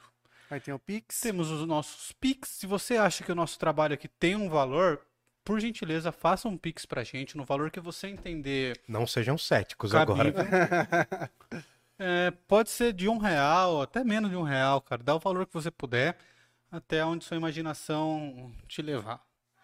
Pix. O importante é ajudar a gente. É o pix.parlapodcast.com.br. Estão perguntando o que tem terça. Hum, boa. Fa- Não, termina aí, conclui aí, eu falo. E depois tem o Apoia-se, que é uma ajuda mensal. apoia.se barra Parla podcast. Lá você vai escolher um valor, tem de 5 a 100 reais que eu fiz lá. Mas é isso. E também, se você não puder fazer uma doação pra gente financeira, que eu entendo que é uma crise, o Brasil está na pindaíba, Nem começamos ainda. tem uma coisa que é de graça, que é se inscrever no canal e ajudar muito a gente, cara. Então se inscreve aí no canal, dá um like e compartilha com as pessoas, cara. Fala da gente, segue a gente lá no Instagram, que é o parla, arroba Parla Podcast, que lá tem conteúdo exclusivo. A gente fica fazendo umas gracinhas lá no Instagram. Opa, faz um monte de bobagem. A gente faz umas- uns questionamentos, a gente faz um conteúdo exclusivo lá pro Instagram. E são vocês que motivam essas bobagens nossas, porque É. vocês ajudam a gente a crescer. A galera compartilhando lá, é, é tudo bem interativo, né? Então é isso. E quem vem terça? Bom, terça-feira que vem a gente vai receber a Sami Fortes, Chame uma ativista dos direitos e das questões LGBTQIA+, tá? Para você que talvez não saiba o que, que é o mundo LGBTQIA+, para você que tem muitos preconceitos, para você que nunca ouviu falar, para você que torce o nariz, a conversa de terça é para todos nós, para que a gente entenda que vai muito além de simples questões performáticas. Então, venham, muito boa essa pergunta, porque mostra que nosso projeto tem uma continuidade Tem, e a cara, galera já é um sacou isso. fiel, né? Então, mano, vem semana que vem porque a gente vai explicar pra vocês, desde o mais básico até as questões e as lutas do mundo LGBTQIA+. É uma sopa de letrinhas, é um desafio entender. Nem todo mundo entende. E por isso que muita gente julga mal. Lembra que eu falei do meu sobrinho, Hum. do giló? Ele nunca tinha comido giló, então ele não sabe o que que é. Então se a gente se informar, se a gente fizer o exercício de investigação pra tentar entender o que é isso, talvez a gente respeite muito mais. Talvez não. Eu espero que respeitem. Vida longa ao Parla Podcast. Até terça. É isso aí, galera. Quero Valeu. agradecer a todos. Muito obrigado. E lembrando que Jundiaí não tem heróis. Um Não abraço tem a heróis. todos. Tchau, tchau.